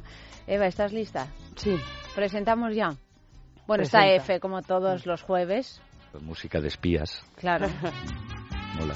Ya, Tienes la... Acabando información para tu próximo programa. Por eso te he puesto la música de Es para siempre. ¿Tienes la pistola en alguna parte? ¿No? No, es que me alegro de veros. Ah, vale. Silvia Grijalva, buenas noches, bienvenida. Buenas noches. ¿Cómo estás? Pues muy bien. muy Yo creo que tú viniste a la primera sextulia. Yo creo que hizo. sí, yo Fue creo la, que- la primera en términos absolutos, ¿no? Mm, no, a ver, no, Eva, de que las es- primeras. Es la memoria. Es de las primeras, pero la primera no. La primera vino... No, es que no recuerdo el nombre ahora mismo. Bueno, Pero yo no. si no fue la primera, fue la Yo segunda. creo que era así, la segunda, que habías Era- hecho ya una o dos. Bueno, pues ya han pasado unos cuantos meses, estamos ya más eh, rodados en esto Qué del bien. sexo. Y, y bueno, pues vamos allá, os vamos a leer la primera noticia de la noche, cuyo titular dice así, el erotismo de saber lo de ayer, objeto de culto hoy. El erotismo de fotos semiclandestinas de mediados de siglo pasado, tan atrevido en su momento por lo mucho que mostraba de sus protagonistas, pero tan desfasado actualmente por lo casto de sus poses, ha logrado hacerse un hueco en una exposición que, que las muestra en Valencia como objetos de culto.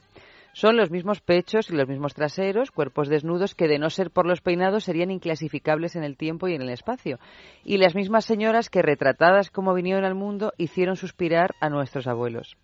Esas imágenes de extraperlo que enviaban a España los emigrados conforman la colección de la Galería Railowski, que se expone hasta el próximo 8 de abril, con 60 fotografías eróticas recopiladas durante los últimos 30 años por un coleccionista. Buena parte de la muestra está integrada por series de fotografías del tamaño de una postal en las que se pueden observar situaciones supuestamente cotidianas, más o menos íntimas, de señoritas probándose modelitos de lencería ajenas a la cámara. Bueno, debe ser una cosa encantadora, ¿no? Es- Como, es- como es- son, es- eh, es son ese bonita, tipo es- de es fotografías. sí, ¿no? Debe ser fantástica. Lo que pasa que dicen que, que serían los mismos cuerpos que ahora, y yo creo que no. Cuando ves película, cuando la ves mitad del cuerpo. Sí, ahora sería la mitad del cuerpo y el doble de pecho, ¿no? O sea, es- Algo yo así, creo que ha cambiado mucho la, la- los modelos de erotismo han cambiado mucho, ¿no? ¿Pero de qué época son las fotos? Pues son de... De, de los últimos eh, Serán de los de 40, de mitad los del siglo 40, XX, sí. sí. Mm. 40, 50, que son también, por ejemplo, esas películas pornográficas, bueno, las primeras películas pornográficas que se rodaron en España, que las encargó Alfonso XIII, Es verdad. precisamente, pues eh, es un Esas poco- serían anteriores. Esas son anteriores. Ah, te iba a decir, digo, Alfonso No, pero digo que las mujeres siempre eran igual de gorditas y Ah, de y las poses eróticas igual de absurdas según el, el baremo que, que tenemos ahora, ¿no? Pero si vemos algunas de las fotos, está una pasando el plumero, todos son actividades cotidianas, otra Femeninas. Vajilla femeninas, otra haciendo la cama, otra dándole de comer al, al bebé, son todas Pero así. todo así un poco con el culo No, en popa. claro. Sí, sí, todas un poco X. Bueno, pero está bien, está bien. Bueno, una forma de sacar de, de lo cotidiano, de hacer algo especial de lo cotidiano, ¿no? Era la única manera de que las amas de casa se, se expresaran dentro de, su, de sus labores. Sí, bueno, lo retro además siempre tiene su público, es interesante. Sí, sí, sí. Y se revaloriza. Bueno, Bueno, fíjate, tú hoy se ahora- objetos de culto. Sí, sí, yo tengo algún objeto de, de los años 70 completamente inservible, como calculadoras de estas de Maribela y, Bueno, y de oficina, escribir, máquina, de una aquellas. Olivetti de estas de, de- de cañón, ¿no? Que el único interés que tienen ahora es retro. Claro. ¿no? O Y sea, Seguro que que, valen más de lo que ahora. Que una no, de estas mujercitas retro tendría su interés. No, bueno, las mujercitas retro deben estar un poquito perjudicadas a no, estas pero alturas. digo si... Pero así- Pero Sí, transponerlas así, bueno, es que aparte de que cambien, es cierto, los, lo- los peinados, no solo los peinados, los maquillajes, las poses y tal, creo que el canon de belleza ha ido cambiando. O sea, eso en los últimos 40 o 50 años quizá no tanto, pero si tú ves esas mujeres del principios de siglo, eh, muchas que eran entonces sex symbols pasarían por, por, por horrendas ahora. O nada. Sí, pero hasta el punto... eh, es algo No hablo que- de los cuerpos, ¿eh? Los No, cuerpos en realidad ahora en el erotismo y en la pornografía hay más bien todo tipo de cuerpos, porque hay todo tipo. Pero en las caras hay hay verdaderos la, la bella Otero, bueno, digo por decir algo, no le no le hago no le hago ca- cara ahora, pero pues es que la ves y Era dices, esto era la mujer, Era era, más bien Feuca feuca, ¿eh? según nuestros nuestros Sí, cánones. sí, sí. Lo que pasa es que yo he llegado a pensar que estas mujeres que se suponía que eran tan bellas, ¿no? Y tan tan hermosas según pues eso los cánones de, de cada época, o sea, he llegado a pensar que, que realmente las que ahora consideramos guapas, ¿no? Las modelos así pues tan tan conocidas no existían entonces. O sea, que, que también el, la especie ha variado Yo creo que sí, muchísimo, sí, porque yo- sí, quizá la alimentación también ha tenido que ver con todo eso y el deporte. En esa época las mujeres no hacían deporte, entonces Claro. yo creo que en el momento en el que empezaron, a, apar- aparte de, los, de la cirugía estética, yo creo que hay, un- por una parte, la alimentación. En aquella época me imagino que la alimentación no habría pr- prácticamente proteínas y sería mucho más hidratos de carbono. Y después el deporte, es que el deporte, las mujeres hemos empezado a hacer deporte en serio, bueno, las que hagan. Eh, yo no, yo sí como aquellas. Yo tampoco. Las mujeres han empezado a hacer deporte hace, hace relativamente poco tiempo. Entonces, claro, si no haces deporte, pues tienes el cuerpo así, que, es, que entre otras cosas es más fofo. O sea, era, era bonito que fuera blanco y como blandito. Y ahora mm, jamás verías una... Bueno, puedes ver... En, tú dices, efectivamente, hay, hay todo tipo de cuerpos dentro de la pornografía, pero sí que es verdad que, que las que no son musculosas y delgadas y con mucho pecho se considera una aberración. O sea, son, Sí, O sea, se considera una parafilia, Una sí, parafilia. o, o bueno, que te gusta ver porno hecho Claro. en casa, O este sí, o señoras de, mayores, o de cosas, las ¿no? MIF y estas cosas, pero claro, no, no es lo- el ideal de belleza. Yo Hay creo que sí. distintos ideales, porque el- en el ideal de, de la foto erótica y porno, con mujeres muy tratadas por la cirugía y los pechos y tal, es uno, pero por ejemplo el de las modelos, que es otro canon, mujeres jovencísimas, muchas prácticamente sin pecho, Mm. escuálidas, bajo todos los puntos de vista. Hay a veces marcas o, o momentos, y también por esa sensibilidad contra lo de la anorexia y todo esto, que, que, que relajan un poco esta tendencia de, de la mujer esquelética, eh, Sí. como percha, ya que pongan una percha, que pongan una percha con ruedas, ¿no? Sí, sí. Pero aparte de la alimentación y los tipos y o sea, lo- la- los cuerpos y tal, las caras, las caras sin acabar por efecto de- del- del ambiente y de la alimentación y tal, las caras son las mismas desde hace muchísimos siglos. O sea, Sí. Lo miras cuando escarbas en fotos, en retratos y tal, y dices, mira, aquí está mi primo. Mm, Y sí, estás es viendo verdad. a uno del cuadro de las lanzas. Y no, y no Y son aquí las está mi caras, tía, no, no, es que son- o sea, no, ha- no había caras tan e- extraordinarias como hay ahora, porque yo es que ves unos bellezones, eh, o por lo menos a mí Bueno, me es que- creo que sí los habría. Lo que sí pasa los es que habría. también pero digo estás que viendo no se, con el veía- filtro del no, no se maquillaje. ven en, el, en, en, bueno, en los retratos y en las cosas. Pero que- también que- quizá es que los cánones de belleza, las que ahora nos parecen feas, eran consideradas bellas y viceversa. Hay rostros así, a lo Claro. mejor naricitas respingonas, de pómulos tal, y que las consideraban callos malayos. Sí, una boca grande, ¿no? Que ahora Son- se ve como algo precioso y antes Era- eran como las boquitas de de- pitimini. sí. Bueno, estoy diciendo esto y al diminutas. mismo tiempo me contradigo porque ahora estoy pensando en las grandes actrices de los años 40 o, o de y, y, bueno hay, hay algunos rostros que son impresionantes Sí, hasta pero bueno, dentro de los cánones de ahora Si ¿no? te vas más atrás, que yo creo que desde los años 40 aquí solo ha cambiado la cosa, más o menos a nivel de peso, Mm. o de estilo, o de Sí, de- peinado, de peso, pero a, a nivel de, de fisonomía yo creo que no tanto, pero en los años 20 ya la cosa empieza a radicalizarse. Entonces aparecen las mujeres con caritas rollizas, con boquitas que apenas se ven, con las cejas que, que son un hilo de hormiguitas Un una tras otra. Sí. Entonces, claro, y el maquillaje, que también es un poco clown. Entonces, si tú estás viendo ahora mismo una cara mm, de ese tipo, con ese tipo de, de maquillaje y de estilo, claro, es que a mí tampoco me parece guapa, pero... Pero fíjate que en los años 30, eh, mm, bellezas, o sea, bellezas que ahora nos parecen modernas para la época, no eran consideradas grandes bellezas, sino mm, mm, rostros un poco estrambóticos, como Catherine Hepburn. Catherine, Sí, estaba pensando Bueno, yo en pero es ella. que Muy andrógina, Hepburn muy tal, y ahora, y, y en los años 80 y 90 estaba andrógina, considerada. Sí. Hombre Mira, hay una foto Sí. de la Metro de los años Catherine 30 Hepburn, con todo el plantel nada. de la Metro. Hay una foto muy famosa, parece la plantilla de, de- pero es que Barça, Catherine ¿no? Fíjate que estaba pensando en Rita precisamente Ah, no, no, Claro, no, digo,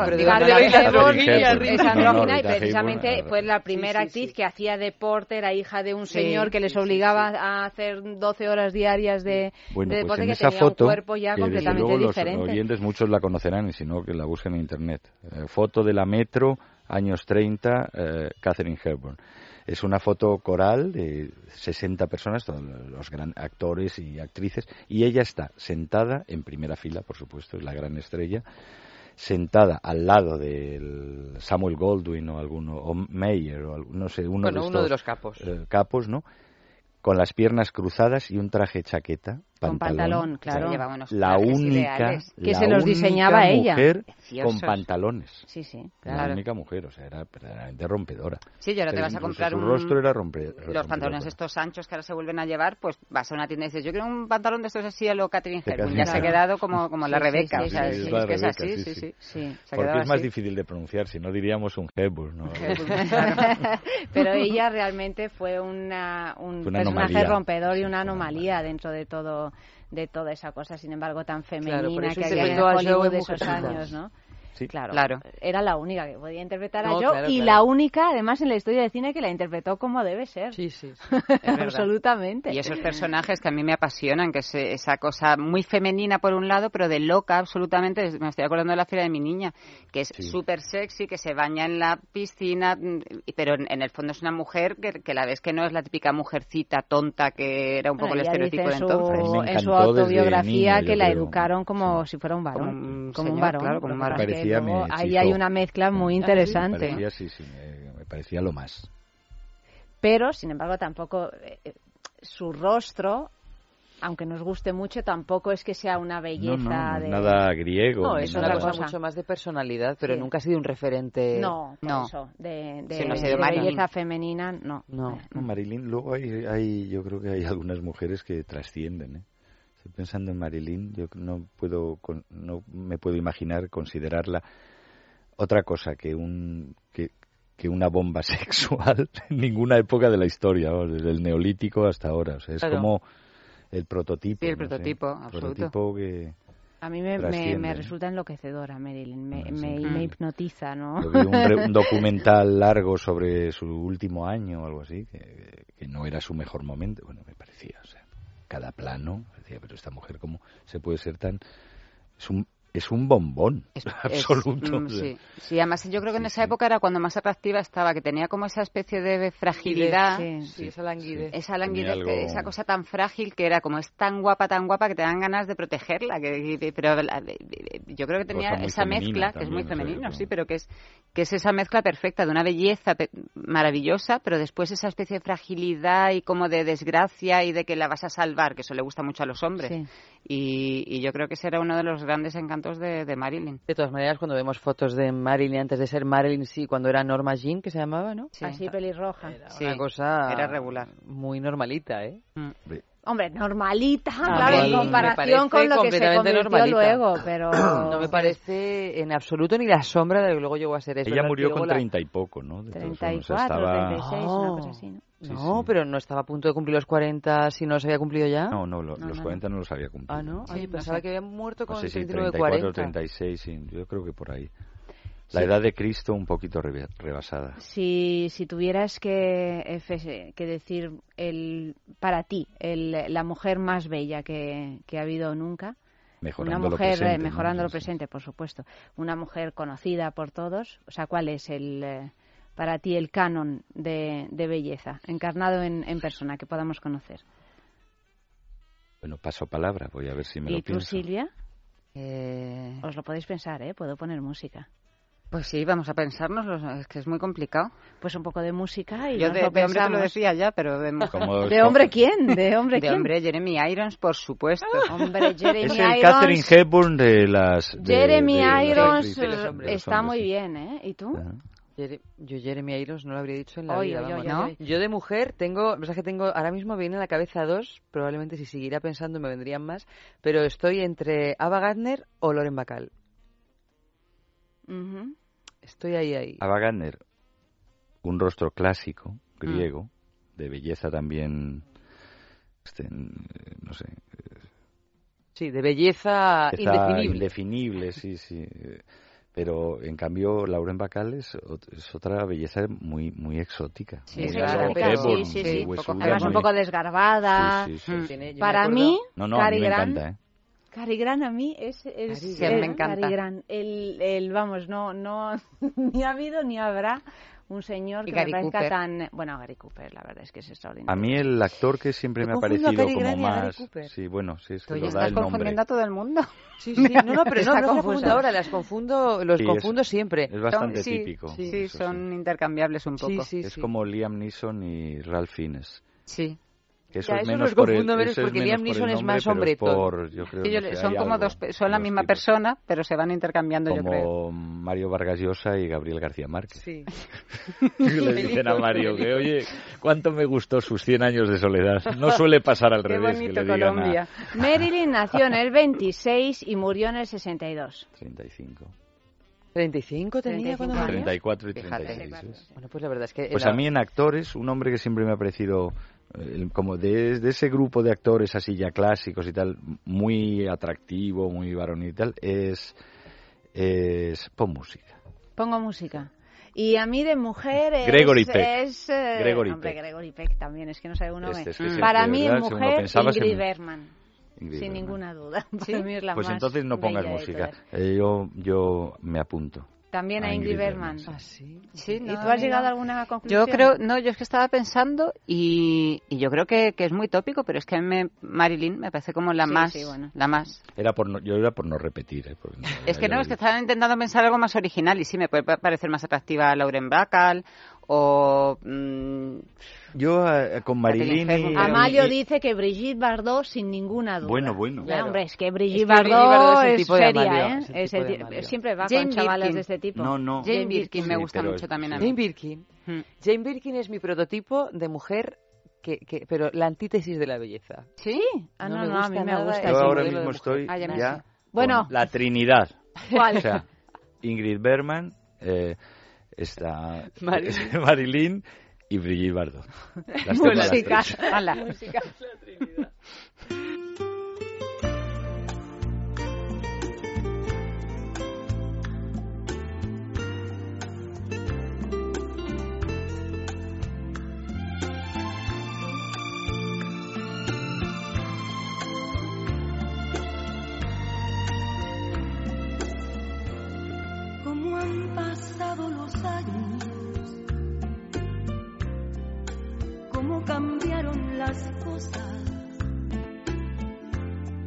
aquí estamos lado a lado,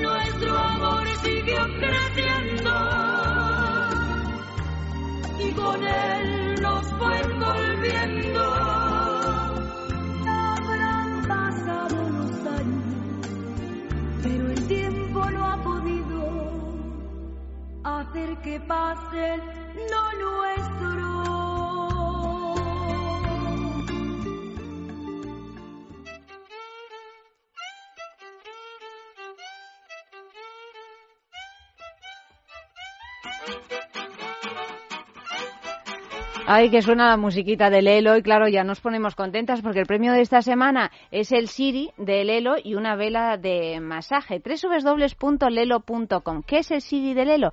Pues un masajeador para el clítoris, Silvia. Qué bien.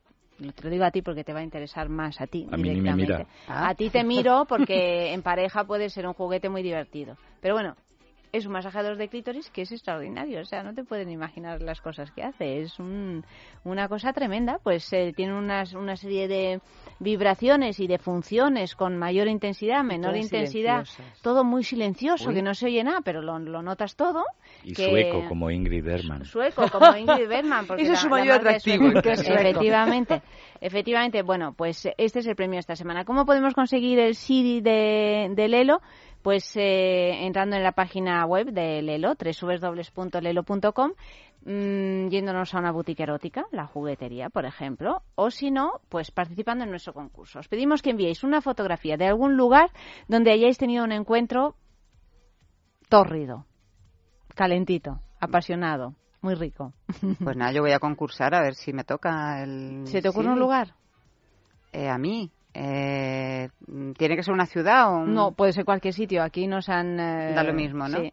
Pues como para mandar una foto, es la fo- pero la foto es del sitio, no del momento, ¿no? No, el momento no. El, no, el momento yo no lo quiero ver. Queremos ver el sitio. Han llegado fotos de playas, de edificios, de camas deshechas, de mm, coches, de, De camas trenes, de camas de rotas, de maletas. sofás, de A mí maletas. me gusta mucho de- lo de las camas deshechas. Recuerdo que había un, una exposición de no me acuerdo qué artista, de Sophie Calle, Ah, sí. que, Se que era de, sí, eh, que, era súper bonita, que era una- todas es las una camas.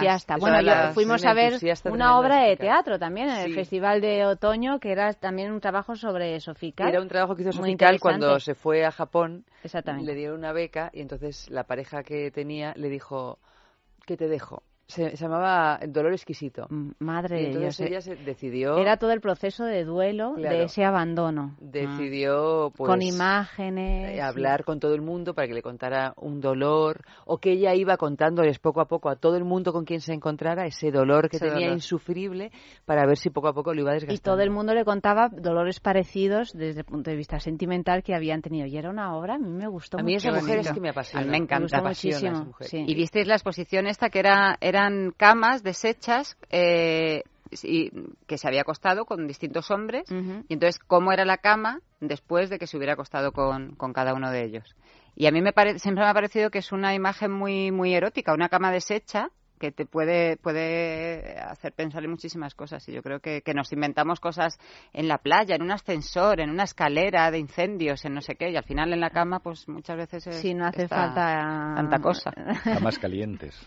Camas calientes. Camas calientes. Bueno, enviad una fotografía, la que queráis, a sexo arroba es radio punto fm. Sexo arroba es radio punto fm y si a pie de foto me, expli- me explicáis que... No, es que me da patadas, estamos como las niñas chicas. ¿ya? Pero me- Estás patadas continuamente sin dándome saber patadas. Sí, ya sé que, que no lo es sabes, lo también en el es otro que- estudio y continuamente... pum, Pero, pum. pero, pero mira, ¿por qué tú tienes las piernas hacia Así ti? siempre, sí. No, Dios mío. No, yo tengo las piernas yo tengo hacia las ti. piernas hacia ti. Podrías poner tú las piernas hacia un lado y yo las piernas hacia otro. Tengo que poner Pero, bueno, tengo pero que si poner de quieres- relieve la si consideración que de que tengo las piernas cuatro veces más largas que tú y que es más Efectivamente, y también las tetas, mucho más grandes, mucho más grandes.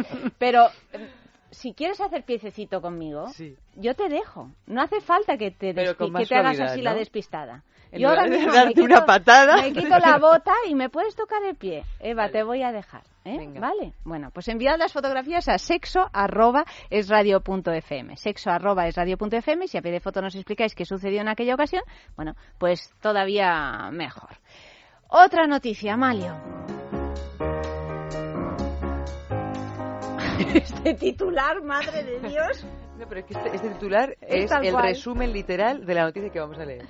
De mujer sexy a trozo de pizza. Uy. Photoshop ha ido demasiado lejos. Este es el título de un curioso vídeo subido a la plataforma YouTube que muestra cómo es posible transformar a una sexy modelo en una porción de pizza mediante el conocido programa de edición Photoshop. El vídeo, que ya ha conseguido reunir más de 12 millones de visitas en YouTube, comienza con la imagen de una bellísima mujer sobre la que se superpone la siguiente frase. Photoshop crea cánones de belleza surrealistas. El próximo vídeo te mostrará cómo se lleva a cabo este proceso, pero a la inversa. Sin embargo, cuando parece que este no será más que otro corto en el que se mostrará cómo es posible empeorar el aspecto de una mujer mediante Photoshop, la situación da un giro absoluto. No podrás creer en lo que esta modelo se acaba convirtiendo, promete el vídeo, y no se equivoca. Y es que después de poner unos cuantos kilos de más a la modelo, el autor del vídeo modifica poco a poco la imagen mediante las herramientas del programa para convertir a la mujer en una porción de pizza. Sorprendente cuanto menos, o al menos eso deben de pensar los usuarios, porque además de las visitas ya cuentan con más de 9.000 comentarios. Es de- de- el vídeo yo creo que más visitas ha recibido en el último mes. Bueno, la gente realmente no sabe. 12 qué hacer, millones o sea, de visitas. Tienen ¿eh? un montón de tiempo libre porque... 12 millones de visitas, Yo- eso es Sí, pero el vídeo lo has visto. Sí, sí, lo he visto. Sí, bueno, pues tampoco... eh, pues es una mujer una que se mujer en que un se va convirtiendo en un trozo de pizza, que además no sabes muy bien cuál es engordando, va el... engordando, va engordando. ¿Cuál es el mensaje? ¿Cuál es el mensaje escondido en este Mm, vídeo que se convierte en una mujer que se convierte en comida basura? Porque finalmente ese trozo de pizza es un exponente Hmm. de comida basura, algo de usar y tirar. Se me ocurren cosas todas muy dramáticas. muchos mensajes, ¿eh? A ver, a ver, Efe, tú que eres tan imaginativo. Pues bueno, entre otros que, que 10.000 billones de moscas no se equivocan. Es el lema de nuestro tiempo. ¿En qué sentido? ¿No recordáis aquella divertida pintada ácrata? Mm. ¿O erais muy niñas? Yo no me acuerdo, Era- ¿no? A mí me lo contaron mis Que abuelos. decía, A mí ni diez- diez Mis mil- abuelos, dice. Sí, Mentira. Eso, pues la vi. 100.000 de estas que las había graciosas, ¿no? Algunas irreproducibles en, en antena, pero bueno, ha- había una que llamaba la atención que era eh, 10.000 millones de moscas o 10.000 billones de moscas no se equivocan, comamos mierda. Mm. Eso era, sí, sí, eh, sí, con- claro. parodiaban el típico argumento de publicitario de, de- de éxito masivo para esto. Pues esto es un signo de los tiempos ahora. O sea, porque me pregunto yo, o sea, 12, 12 No- millones de visitas 9.000 comentarios. ¿Y cuántos, Sí. cuántos, eh, cuántas personas durante este último mes han leído sonetos de Shakespeare? O sea, No, no es por pocas. ser pedante. O sea, si- Dos o tres. Dos Sí. o tres. No Ah, están colgadas en- decir el Entonces, periódico, o sea, que, el- que- o sea, que tampoco se lee tanto. Ah, Incluso el periódico, bueno, cualquier cosa. Entonces, bueno, hoy estas cosas pasan porque se corre la voz y, y la gente pues está ociosa y le gusta la, o sea, abajo la razón, viva la extravagancia. Más mensajes.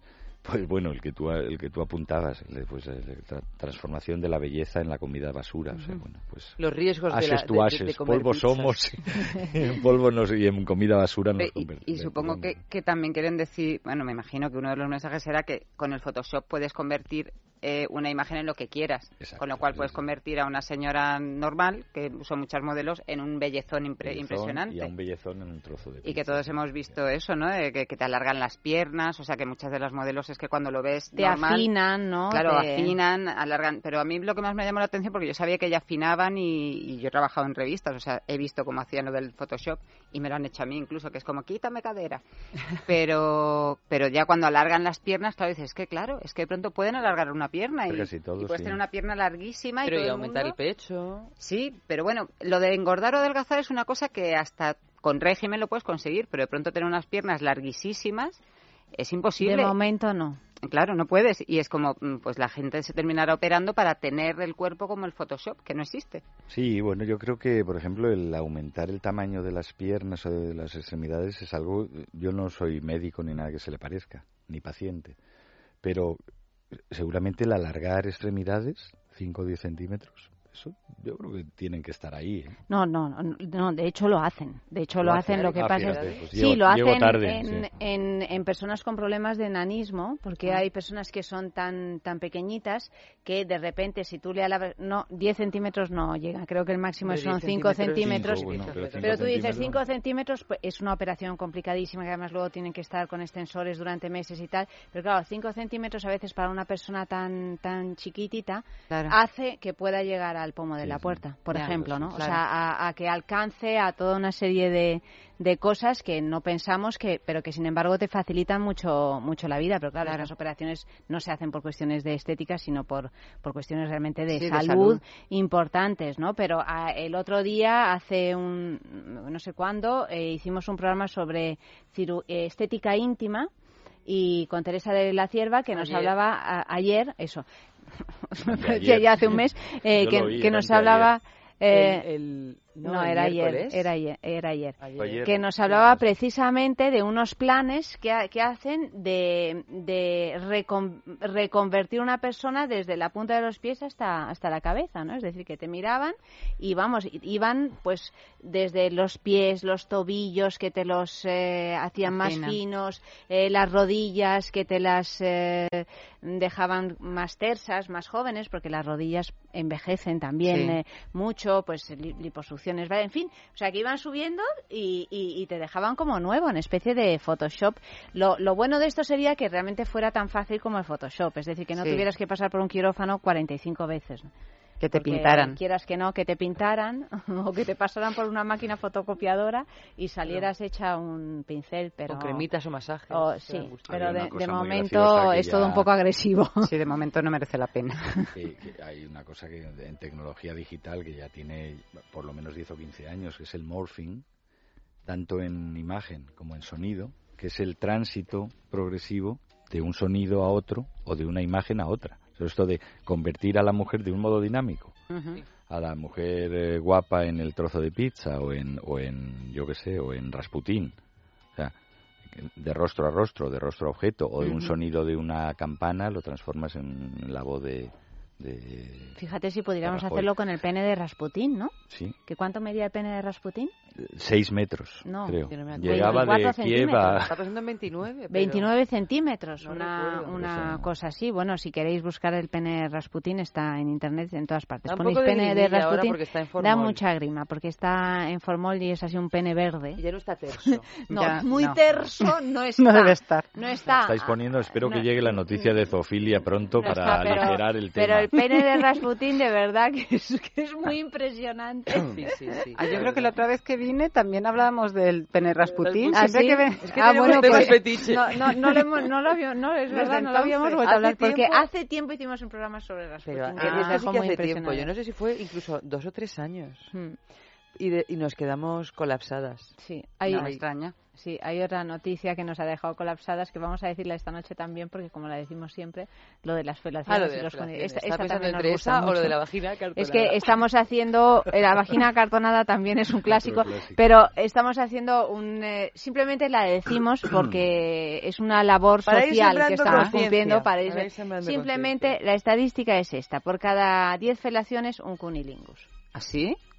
Así Pero bueno. Es una tragedia y no decimos nada más porque No, ya no. lo hemos comentado, pero ahí queda claro, ¿eh? Hay que decirlo todos los programas. del mundo. Hay que recordarlo todos los programas. todas maneras, Por eso ¿sabes Lelo qué ha hay? sacado un, un simulador de sexo oral para mujeres. Claro. Claro, Claro. para compensar. Para compensar la desidia de los hombres. Cada Normal. vez que llega un hombre aquí al, al estudio, sobre todo si es a sextulia, desmiente esa afirmación. Lo desmiente porque, porque Mentira, se sienten mentira. humillados. Claro, porque queda, porque queda muy mal Oye, decir tú que que no. eres el único hombre, di algo. Mm, Bueno, yo ya lo he dicho, como esto es un clásico. Claro, es- que soy, yo no, no, no recuerdo haberlo desmentido. He dicho que no conozco las prácticas de los demás. Yo respondo de las mías. Pues deberías responder de las de todos los hombres. claro. Pues Y respondo. erigirte Lo como estandarte más- Claro que sí. Para Según tengo entendido, no es Lo así. desmiento. Son las mujeres que no nos Pues yo no dejan. sé si es 10 a Eso. 1, si van 10 a 1, 6 a 4 o 3 a 2, pero, pero eh, desde luego se van aproximando. La Claro, tendencia mejor- creo que es aproximarse. A lo mejor después de tanto decirlo, No, no, por eso digo que estamos Poco haciendo poco, una, una labor. Siempre me ha admirado esta obsesión de los hombres por, por la felación y lo que lloriquean y el- la importancia que le dan y como eh, si fuera algo que rara vez consiguen.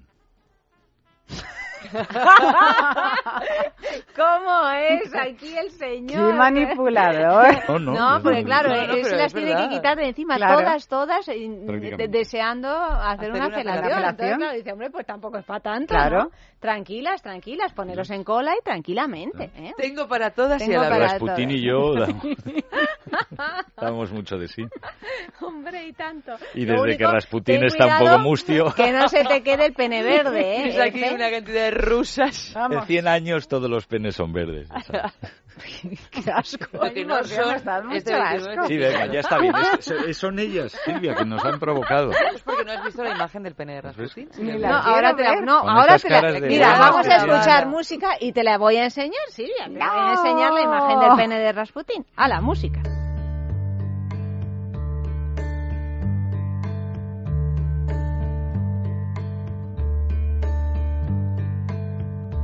Did you notice something? Did the world seem different since the moment you woke up today?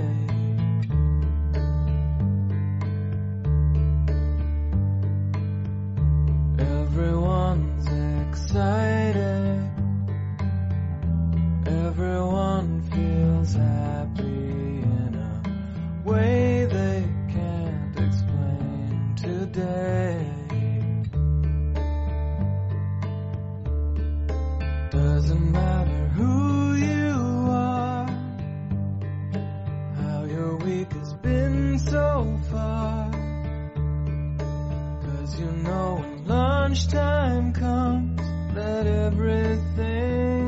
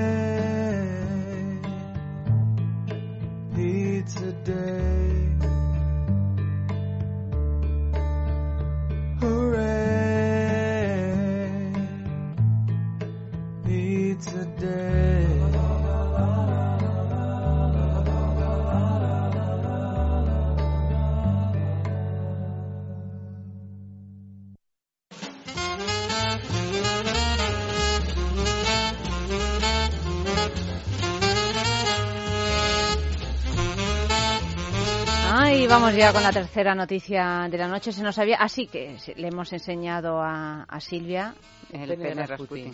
Le ha gustado mucho, le ha parecido que nunca Y ha había prometido visto que será el igual. último Tan pene mal que no. Yo ya me voy a ir a mi casa, yo me voy a acostar Prometo y que nunca ya- volveré a ver un pene. Ya nunca más veré un pene, No. ya nunca más.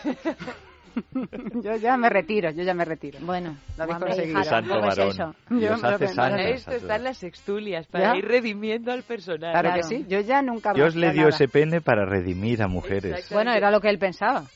Sí, bueno, sí. O por lo menos lo que. Exactamente. o sea, era para una de las cosas. Sí, sí, pues lo Bueno, conseguido. En fin, eh, otra noticia. Titular. El deseo y la carne. Esto parece como crimen y castigo, Sí, el o rojo sí. y el que negro. no- Volvemos o- también un poquito al, Es que, claro, a mí me gustan tanto Crimen y Castigo y Rojo y Negro que probablemente me haya inspirado. Eh, volvemos también hacia atrás para entender un poco el cambio de paradigma de la belleza.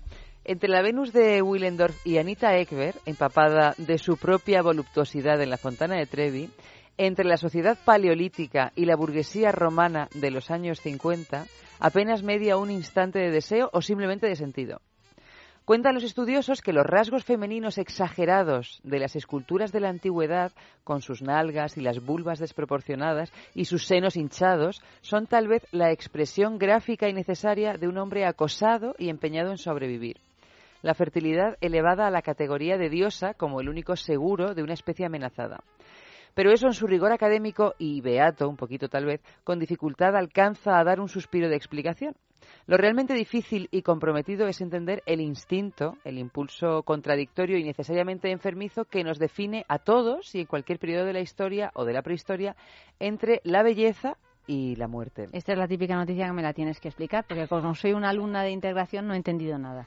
Bueno, pues básicamente lo que nos está diciendo es que las mujeres antes eran más gorditas, que también estábamos hablando al principio de eso, y, y atraían más al, al género masculino por que aseguraban una fertilidad. Ah.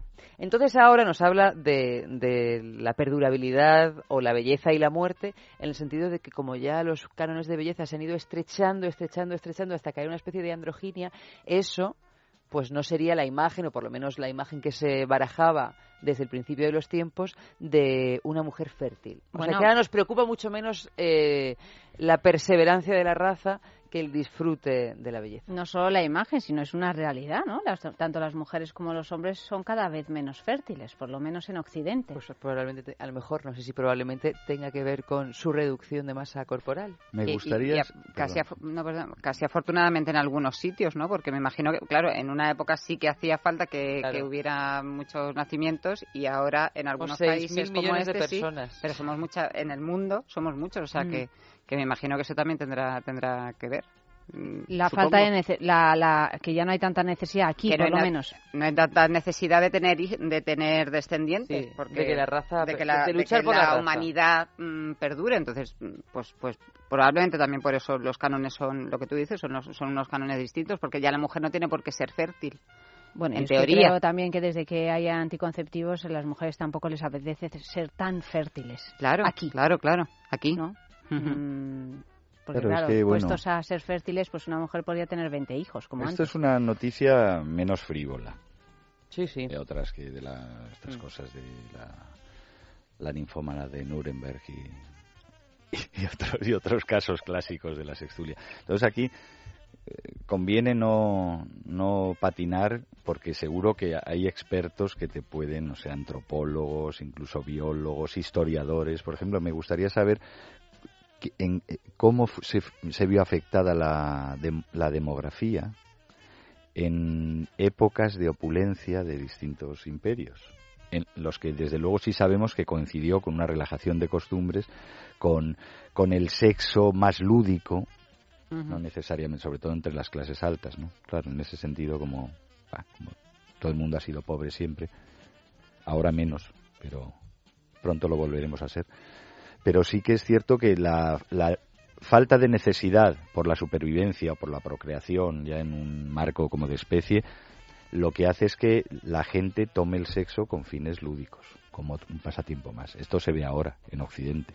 Entonces se desliga de la procreación, aparte de que ahora hay formas de reproducirse con artificio, ¿no? Y de hecho esas poblaciones, que es lo más curioso, como decía Ayanta, acaban teniendo menos capacidad reproductiva, o sea, son menos fértiles. Sí, Eso es muy no- no- curioso. nos está Actuales, Actuales, sí, no es porque se, se, eh, se practica el sexo con, con, con condón o con ordenador o, con- o por donde no se no, Yo no creo se que también suele. habrá un punto de instinto, me imagino. Pero hay también un punto de biología. Pero hay un punto ¿eh? de biología, ejemplo, o sea, hay como la mujer- densidad de, de esper- nada más espermas fácil para fértiles, una mujer que se acaba de que acaba de dar a luz que una vez que se vuelve a poner en marcha su ciclo sus o- sus ovulaciones y tal y cual volver a quedarse embarazada Ah. o sea que una mujer más hijos tienes tiene y más más posibilidades Sí, tiene sí, de sí. quedarse De quedarse- embarazada. o sea, es- pero sí, es lógico. O sea, una vez que tú tienes en marcha todo ese mecanismo, ese, ese mecanismo pita. Hasta que ya te hacen mayor y ya no pita. Pero quiero decir que si una mujer no lo utiliza, pues igual que es como cualquier otra cosa. se También la atrofia, mat- no- eh, las, las mujeres ahora en Occidente se han reservado mucho para prolongar su juventud, eh, tú- disfrutar de ella. Ahora lo normal es ser madres a partir de los 30. Vamos, antes Claro, yo creo prácticamente que- dicen que si estás loca. La fertilidad yo creo que también ha disminuido por eso, aparte de por Sí, querer seguro. disfrutar de la, de la juventud, porque por- al estar en el mercado laboral, el mercado laboral de una mujer, pues a lo mejor empiezas a tener más o menos una estabilidad con treinta y tantos, y como ya las mujeres, la mayoría, no dependen de los hombres, pues tienes que retrasar a veces la, la maternidad. Y yo imagino que, no- que la- a lo mejor no es, no es exactamente la fertilidad, a lo mejor las mujeres de 20 sí que realmente siguen siendo igual de fértiles, lo que pasa que yo creo que ha disminuido porque es que la gente tiene hijos muchísimo más tarde y también los padres son mucho mayores. Por supuesto, pero yo creo que todo eso Y se vive más, ¿eh? planteamientos- Claro, también se vive más. estupendo más tiempo, sí. muy, muy, o sea, planteamientos racionales que por supuesto son eh, tremendamente útiles, pero yo creo que aparte de todo eso, y que probablemente sea lo que lo que prepondere, ahí estoy convencida de que tiene que haber un punto de instinto como raza. Me acuerdo que de hecho hablamos hablando con uno de los doctores que de Men Solution, que yo en un momento también le planteé si el, el cuando el cuerpo de hoy por hoy de una niña de nueve años que empieza ya a, a menstruar, ¿por qué tan pequeña si realmente ella no está psicológicamente preparada para, para concebir? ¿Por qué es biológicamente si lo está? Y yo recuerdo que me contestó diciendo, dice, bueno, porque la raza no entiende de psicología, la raza lo único que quiere es perdurar. Perdurar. Entonces yo me imagino que tiene que haber también un punto de instinto, como cuando de repente ciertos grupos de animales deciden eh, ya no copular unos con otros porque hay un superávit de población. No creo que se dediquen a andar pensando cuántos somos. Simplemente hay un algo que te retiene o también, o no sé, en situaciones de peligro que no debe de ser tal vez sino una cosita pequeña, ¿no? En todo lo que tiene que ver con que un- se reproduzca uno más, que te gusten más gorditas, más delgaditas, pero creo que tiene que haber un punto de instinto como animales que somos que también Sí. debe de, Pero de es cierto operar. que las, claro, Seguro. y es cierto que los cambios eh, fisiológicos y genéticos, las mutaciones y tal, transcurren en una escala de tiempo inhumana, realmente. O sea, que es que si puedes crecer un poco más, puedes crecer un poco menos, gracias a los antibióticos y a los avances de medicina vivimos más, a la, higiene y tal, pero básicamente y genéticamente somos igual, no hemos mutado. Sin embargo, los cambios sociales sí que pueden ser realmente brutales y las desigualdades de las formas de vida, pero son contingentes. O sea, yo diría, si una situación de progreso, de opulencia, de bienestar se prolongara durante siglos y, y lo fío corto, porque podríamos decir durante milenios, es probable que al final las mujeres acabaran teniendo la menstruación pues a los 18. Sí, Siguiendo claro, el razonamiento, pero no solo no duran siglos, sino que ape- apenas duran una década. Pues ya veis en lo que estamos ahora. En una Entonces, no da tiempo, ¿no? Pero sí que considerado desde un punto de vista histórico de- de la historia de las especies, en la que se ven las Los mutaciones, cambios. las mutaciones de, de especies complejas como la nuestra, no de la mosca eh, esta de, la fruta. de la fruta, ¿no? Entonces es mucho más difícil percibir. O sea, no sé si alimentas bien a, a un par de generaciones de, de iberos, igual no salen como los de ahora, prácticamente, con una parte de mezclas de población y tal, no sé. Y, y el clima, Pero el- ¿no? Sí, y el clima también. Pero luego hay otra cosa, que es lo del canon de belleza, asociado a esto que decías, las grandes vulvas, los pechos, la fertilidad. Ahora yo no creo que es que nos gusten las delgaditas, lo contrario, las andróginas. Aquí lo que sucede en esta época, típica posmoderna, es que tenemos de todo. Es que gusta de todo. De todo, es como la, eh, eh, las más gordas, las más delgadas, las más altas, las mulatas, las, eh, las arias, las no sé qué, las, de todo, todo, lo tienes, hay gustos para todo. O sea, hay... Además es que las ves. Antiguamente es que tú nu- nunca habías visto a un portugués, no digo a una etíope. O sea, es que no veías a uno del De valle de, al lado, a uno Sí, de. Cuenca, ¿no? Te digo, yo creo que el primer ruso que vi que no fuera en la tele, pues ya ha sido eh, en el 95. Sí, pero yo creo que también que sí En- que hay un... carne y hueso, Pero, ¿no? pero sí hay, aunque nos guste, haya una gran variedad, sí que hay más o menos un estereotipo. O sea, y lo ves en las, en las, en el Playboy o en o en el cine. No, de en Hollywood. televisión, simplemente en la televisión, ¿no? El Sí, en el cine de Hollywood. Hay de hombres. el tipo de hombre o de mujer que hay, pero a mí me parece muy interesante eso, lo del cambio, o sea, el cambio de la biología con el cambio de canon estético. Yo creo que eso, que, que- que sí, que efectivamente sí, es está relacionado y me parece una idea muy, bien tirada, muy interesante, sí, porque, porque yo creo que lo hay realmente, que como ya las mujeres no es necesario que, que seamos reproductoras, pues que pueden ser más delgadas. Y también los hombres, o sea, como los hombres tampoco tienen que ser, eh, antes se, se suponía que, te- que había que escoger un hombre muy alto, con los, hombros con los hombros muy anchos y que pudiera correr para que pudiera matar al mamut. Y como ahora ya O las caderas de las mujeres. y lo de la- todo eso. claro, como ya eso no es tan, impo- tan Ya no importante, sirve. pues sigue, pues ahora de pronto nos gustan, pues eso, a mí me gustan eh, delgados y mm, así Jeremy como- Irons. Jeremy Irons. Pues Jeremy Irons no lo veo yo con un mamut. La Catherine Entonces- Hepburn del fútbol español. llaman, sí, Irons sí, ve al mamut y, y- y Se se, pondría- esconde llorando. Claro, No. pues eso, y nos gustan los hombres Dios sensibles. mío, ¿ahora qué hago? Don't kill me. Música.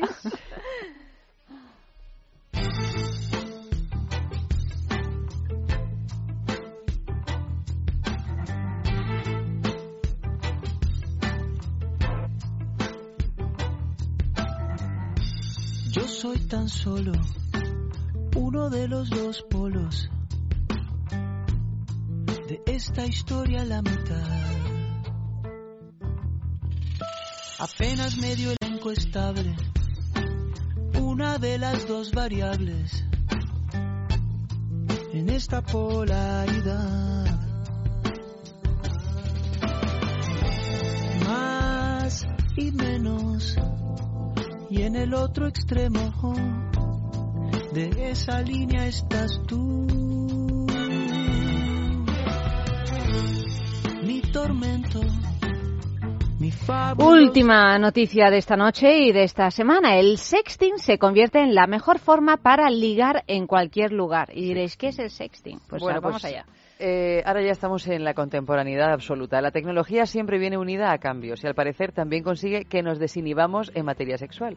El simple cibersexo a través de una webcam se queda ya atrás, dejando paso al sexting, entendido como acción de comunicarse en tono sexual a través de un dispositivo tecnológico. Viendo que más de un 75% de los hombres encuestados y un 70% de las mujeres, eh, también encuestadas, claro, practican sexting, no es de extrañar que esta tendencia se considere como una de las más punteras para ligar y tener aventuras. Además, cuatro de cada cinco hombres encuestados han declarado haberse grabado o fotografiado manteniendo relaciones con su amante, mientras que los restantes lo han hecho con su mujer, un 10%, o practicando esta cosa que ya nos persigue por todas partes, que es el selfie. Por el lado de las mujeres, una de cada cuatro se atreve con este selfie, mientras que un 72% se retrata con su amante, y aquí viene el dato curioso, y solamente un 7% con su pareja. Podéis hacer un comentario cada uno. Este es el tiempo que hay a propósito de esta Lo cuestión. un vídeo sexual o una fotografía erótica con tu amante, sí, con tu pareja. El ¿no? 72%, pero también, bueno, la utilización del, del Del WhatsApp. El, el WhatsApp es uno de los elementos fundamentales Del sexting. sexting, ¿no? O sea, estar en, co- en contacto con tu pareja, con tu amante, con eh, a través de, de estos chateos, ¿no? Es que si es tú, o sea, eh, mm, aquí puede entrar toda la cosa del juego sexual con tu pareja fija y todas estas cosas, pero mm, si lo tienes aquí al lado, ¿para qué le vas a mandar un WhatsApp? Yo Oye, pero igual no lo tienes al lado todo el tiempo, claro. Bueno, ya, pero vamos, que si convives con esta persona, o sea, que, que, que, que podemos decir Pero qué las bonito jornadas es- laborales son muy largas. Sí, qué bonito es todo esto, pero vamos, que al final mm, lo ideal y lo que debemos recomendar a todo el mundo es que es- cambien sus hábitos sexuales y que aunque estén en pareja, que sigan disfrutando y que sigan haciendo cosas distintas. Pero bueno, que, la, que, esto demuestra que es que cuando estás en pareja durante mucho tiempo, pues te tienes que inventar muchas cosas para que la cosa sea un poquito más divertida. Pero que lo normal es hacerlo con alguien con quien no estás tan a menudo o con quien casi. Esto es- yo creo que sirve también mucho para esconderse, para que sea un amante. El WhatsApp, pues es mucho más fácil comunicarte con alguien por WhatsApp que llamándole por teléfono o que hablando o quedando con esa persona. Yo creo que esto, al final, la tecnología lo que favorece es infidelidades que se iban a producir igualmente, pues yo creo que facilita los encuentros, entre comillas, porque no tienes por qué quedar en un sitio, sino que puedes estar en el trabajo, irte 10 minutos mm, a un apartado y mandar cuatro mensajes por WhatsApp o algo así. O sea, yo creo ya que en no el tienes- fondo... ya no tienes ni que follar, sino Ya no tienes ni que follar. Yo, sin embargo, creo que es un cal- sí. que puede ser un calentamiento interesante también dentro de la pareja, pero no hablo yo, habla él. Voy a hacer un comentario doble para que Mm. parezca que solo es uno. Eh, la tecnología es maravillosa en todos los sentidos. Si se le da buen uso y a las dosis suficientes, como los fármacos, como las drogas, como cualquier cosa. Bueno, droga y fármaco es lo mismo, ¿no? O sea, es lo de Delfos, todo con moderación, nada en exceso. La tecnología facilita las relaciones. Estoy hablando ahora de la tecnología usada con de modo, digamos, cabal. Habría que ver lo que es cabal, ¿no? Pero relacionada con el erotismo, con el sexo, con las relaciones de pareja, de tríos o de, o de parejas sucesivas, simultáneas, lo que sea, también proporciona unas posibilidades increíbles de divertimento, de variedad, lo que dice Silvia, de parejas que llevan mucho tiempo y que siempre se les dice el, el típico mantra. Jugad, divertiros, tal, que ya no... no sé, si- ¿qué- ¿A qué fantasía juego con de el- imaginación, el momio como de si lo aquí, que ya lo tengo mal la visto y tele. no quiero jugar con ella. Es que no quiero, no es que no sepa, estoy es que haciendo no una quiero. Es que me no han quitado quiero, las. No ganas. quiero, no- y es que no hay harta. ganas. Entonces, bueno, y por otro lado, o sea, lo que es cierto es que también la sociedad actual, las costumbres estas decadentes o como quieras, ociosas, hacen que, que las posibilidades de infidelidad, por decirlo de algún modo, de juego sexual fuera de la pareja, se multipliquen. O sea, vamos. Quien no quiera eh, que le sean infiel, que le Que juegue que- mucho. que juegue mucho. Y sobre todo, lo mejor es tener una confianza absoluta, cosa lo mejor y lo más raro, con tu pareja, para compartir hasta esos, hasta esos juegos, desde luego, con o sin tecnología. Pero esto merece todo un programa que Sí. seguramente habréis hecho, pues volverlo tu a hacer. programa. No, está- no, mi está programa previsto, cabe todo, es un gran previsto. contenedor. Eh. Es que él reivindica siempre siempre. su programa, para programa, claro. Aprovecho para reivindicarlo ahora que quedan pocos segundos. Y además que tienes título y todo. Si es que Es solo te falta que te, da, que te den pues toda la parrilla. Prácticamente, porque es que Pues no- es para siempre. porque está, me está mirando ahí. ¿Se ha acabado esto? Se ha acabado. ¿Otra vez? Se ¿Ya? ha acabado otra vez. Ah, pasó Esto no una hora. pasaría en Aquí el está programa. la música del fin de semana que comienza, señores. Claro. Aquí está bien. F, muchas gracias. Gracias, Buenas noches. Silvia, muchísimas gracias por habernos acompañado A una vosotros. vez más. Y en producción, Clea Ballesteros. buenas noches, Eva. Buenas Ha realizado el programa Amalio Varela. Comienza el fin de semana, el jueves, ya es viernes, ya es viernes. Esto ya está hecho. Pasadlo bien. Y ya sabéis que el lunes volvemos a partir de las doce y media de la noche. Más sexo aquí mismo, en el radio.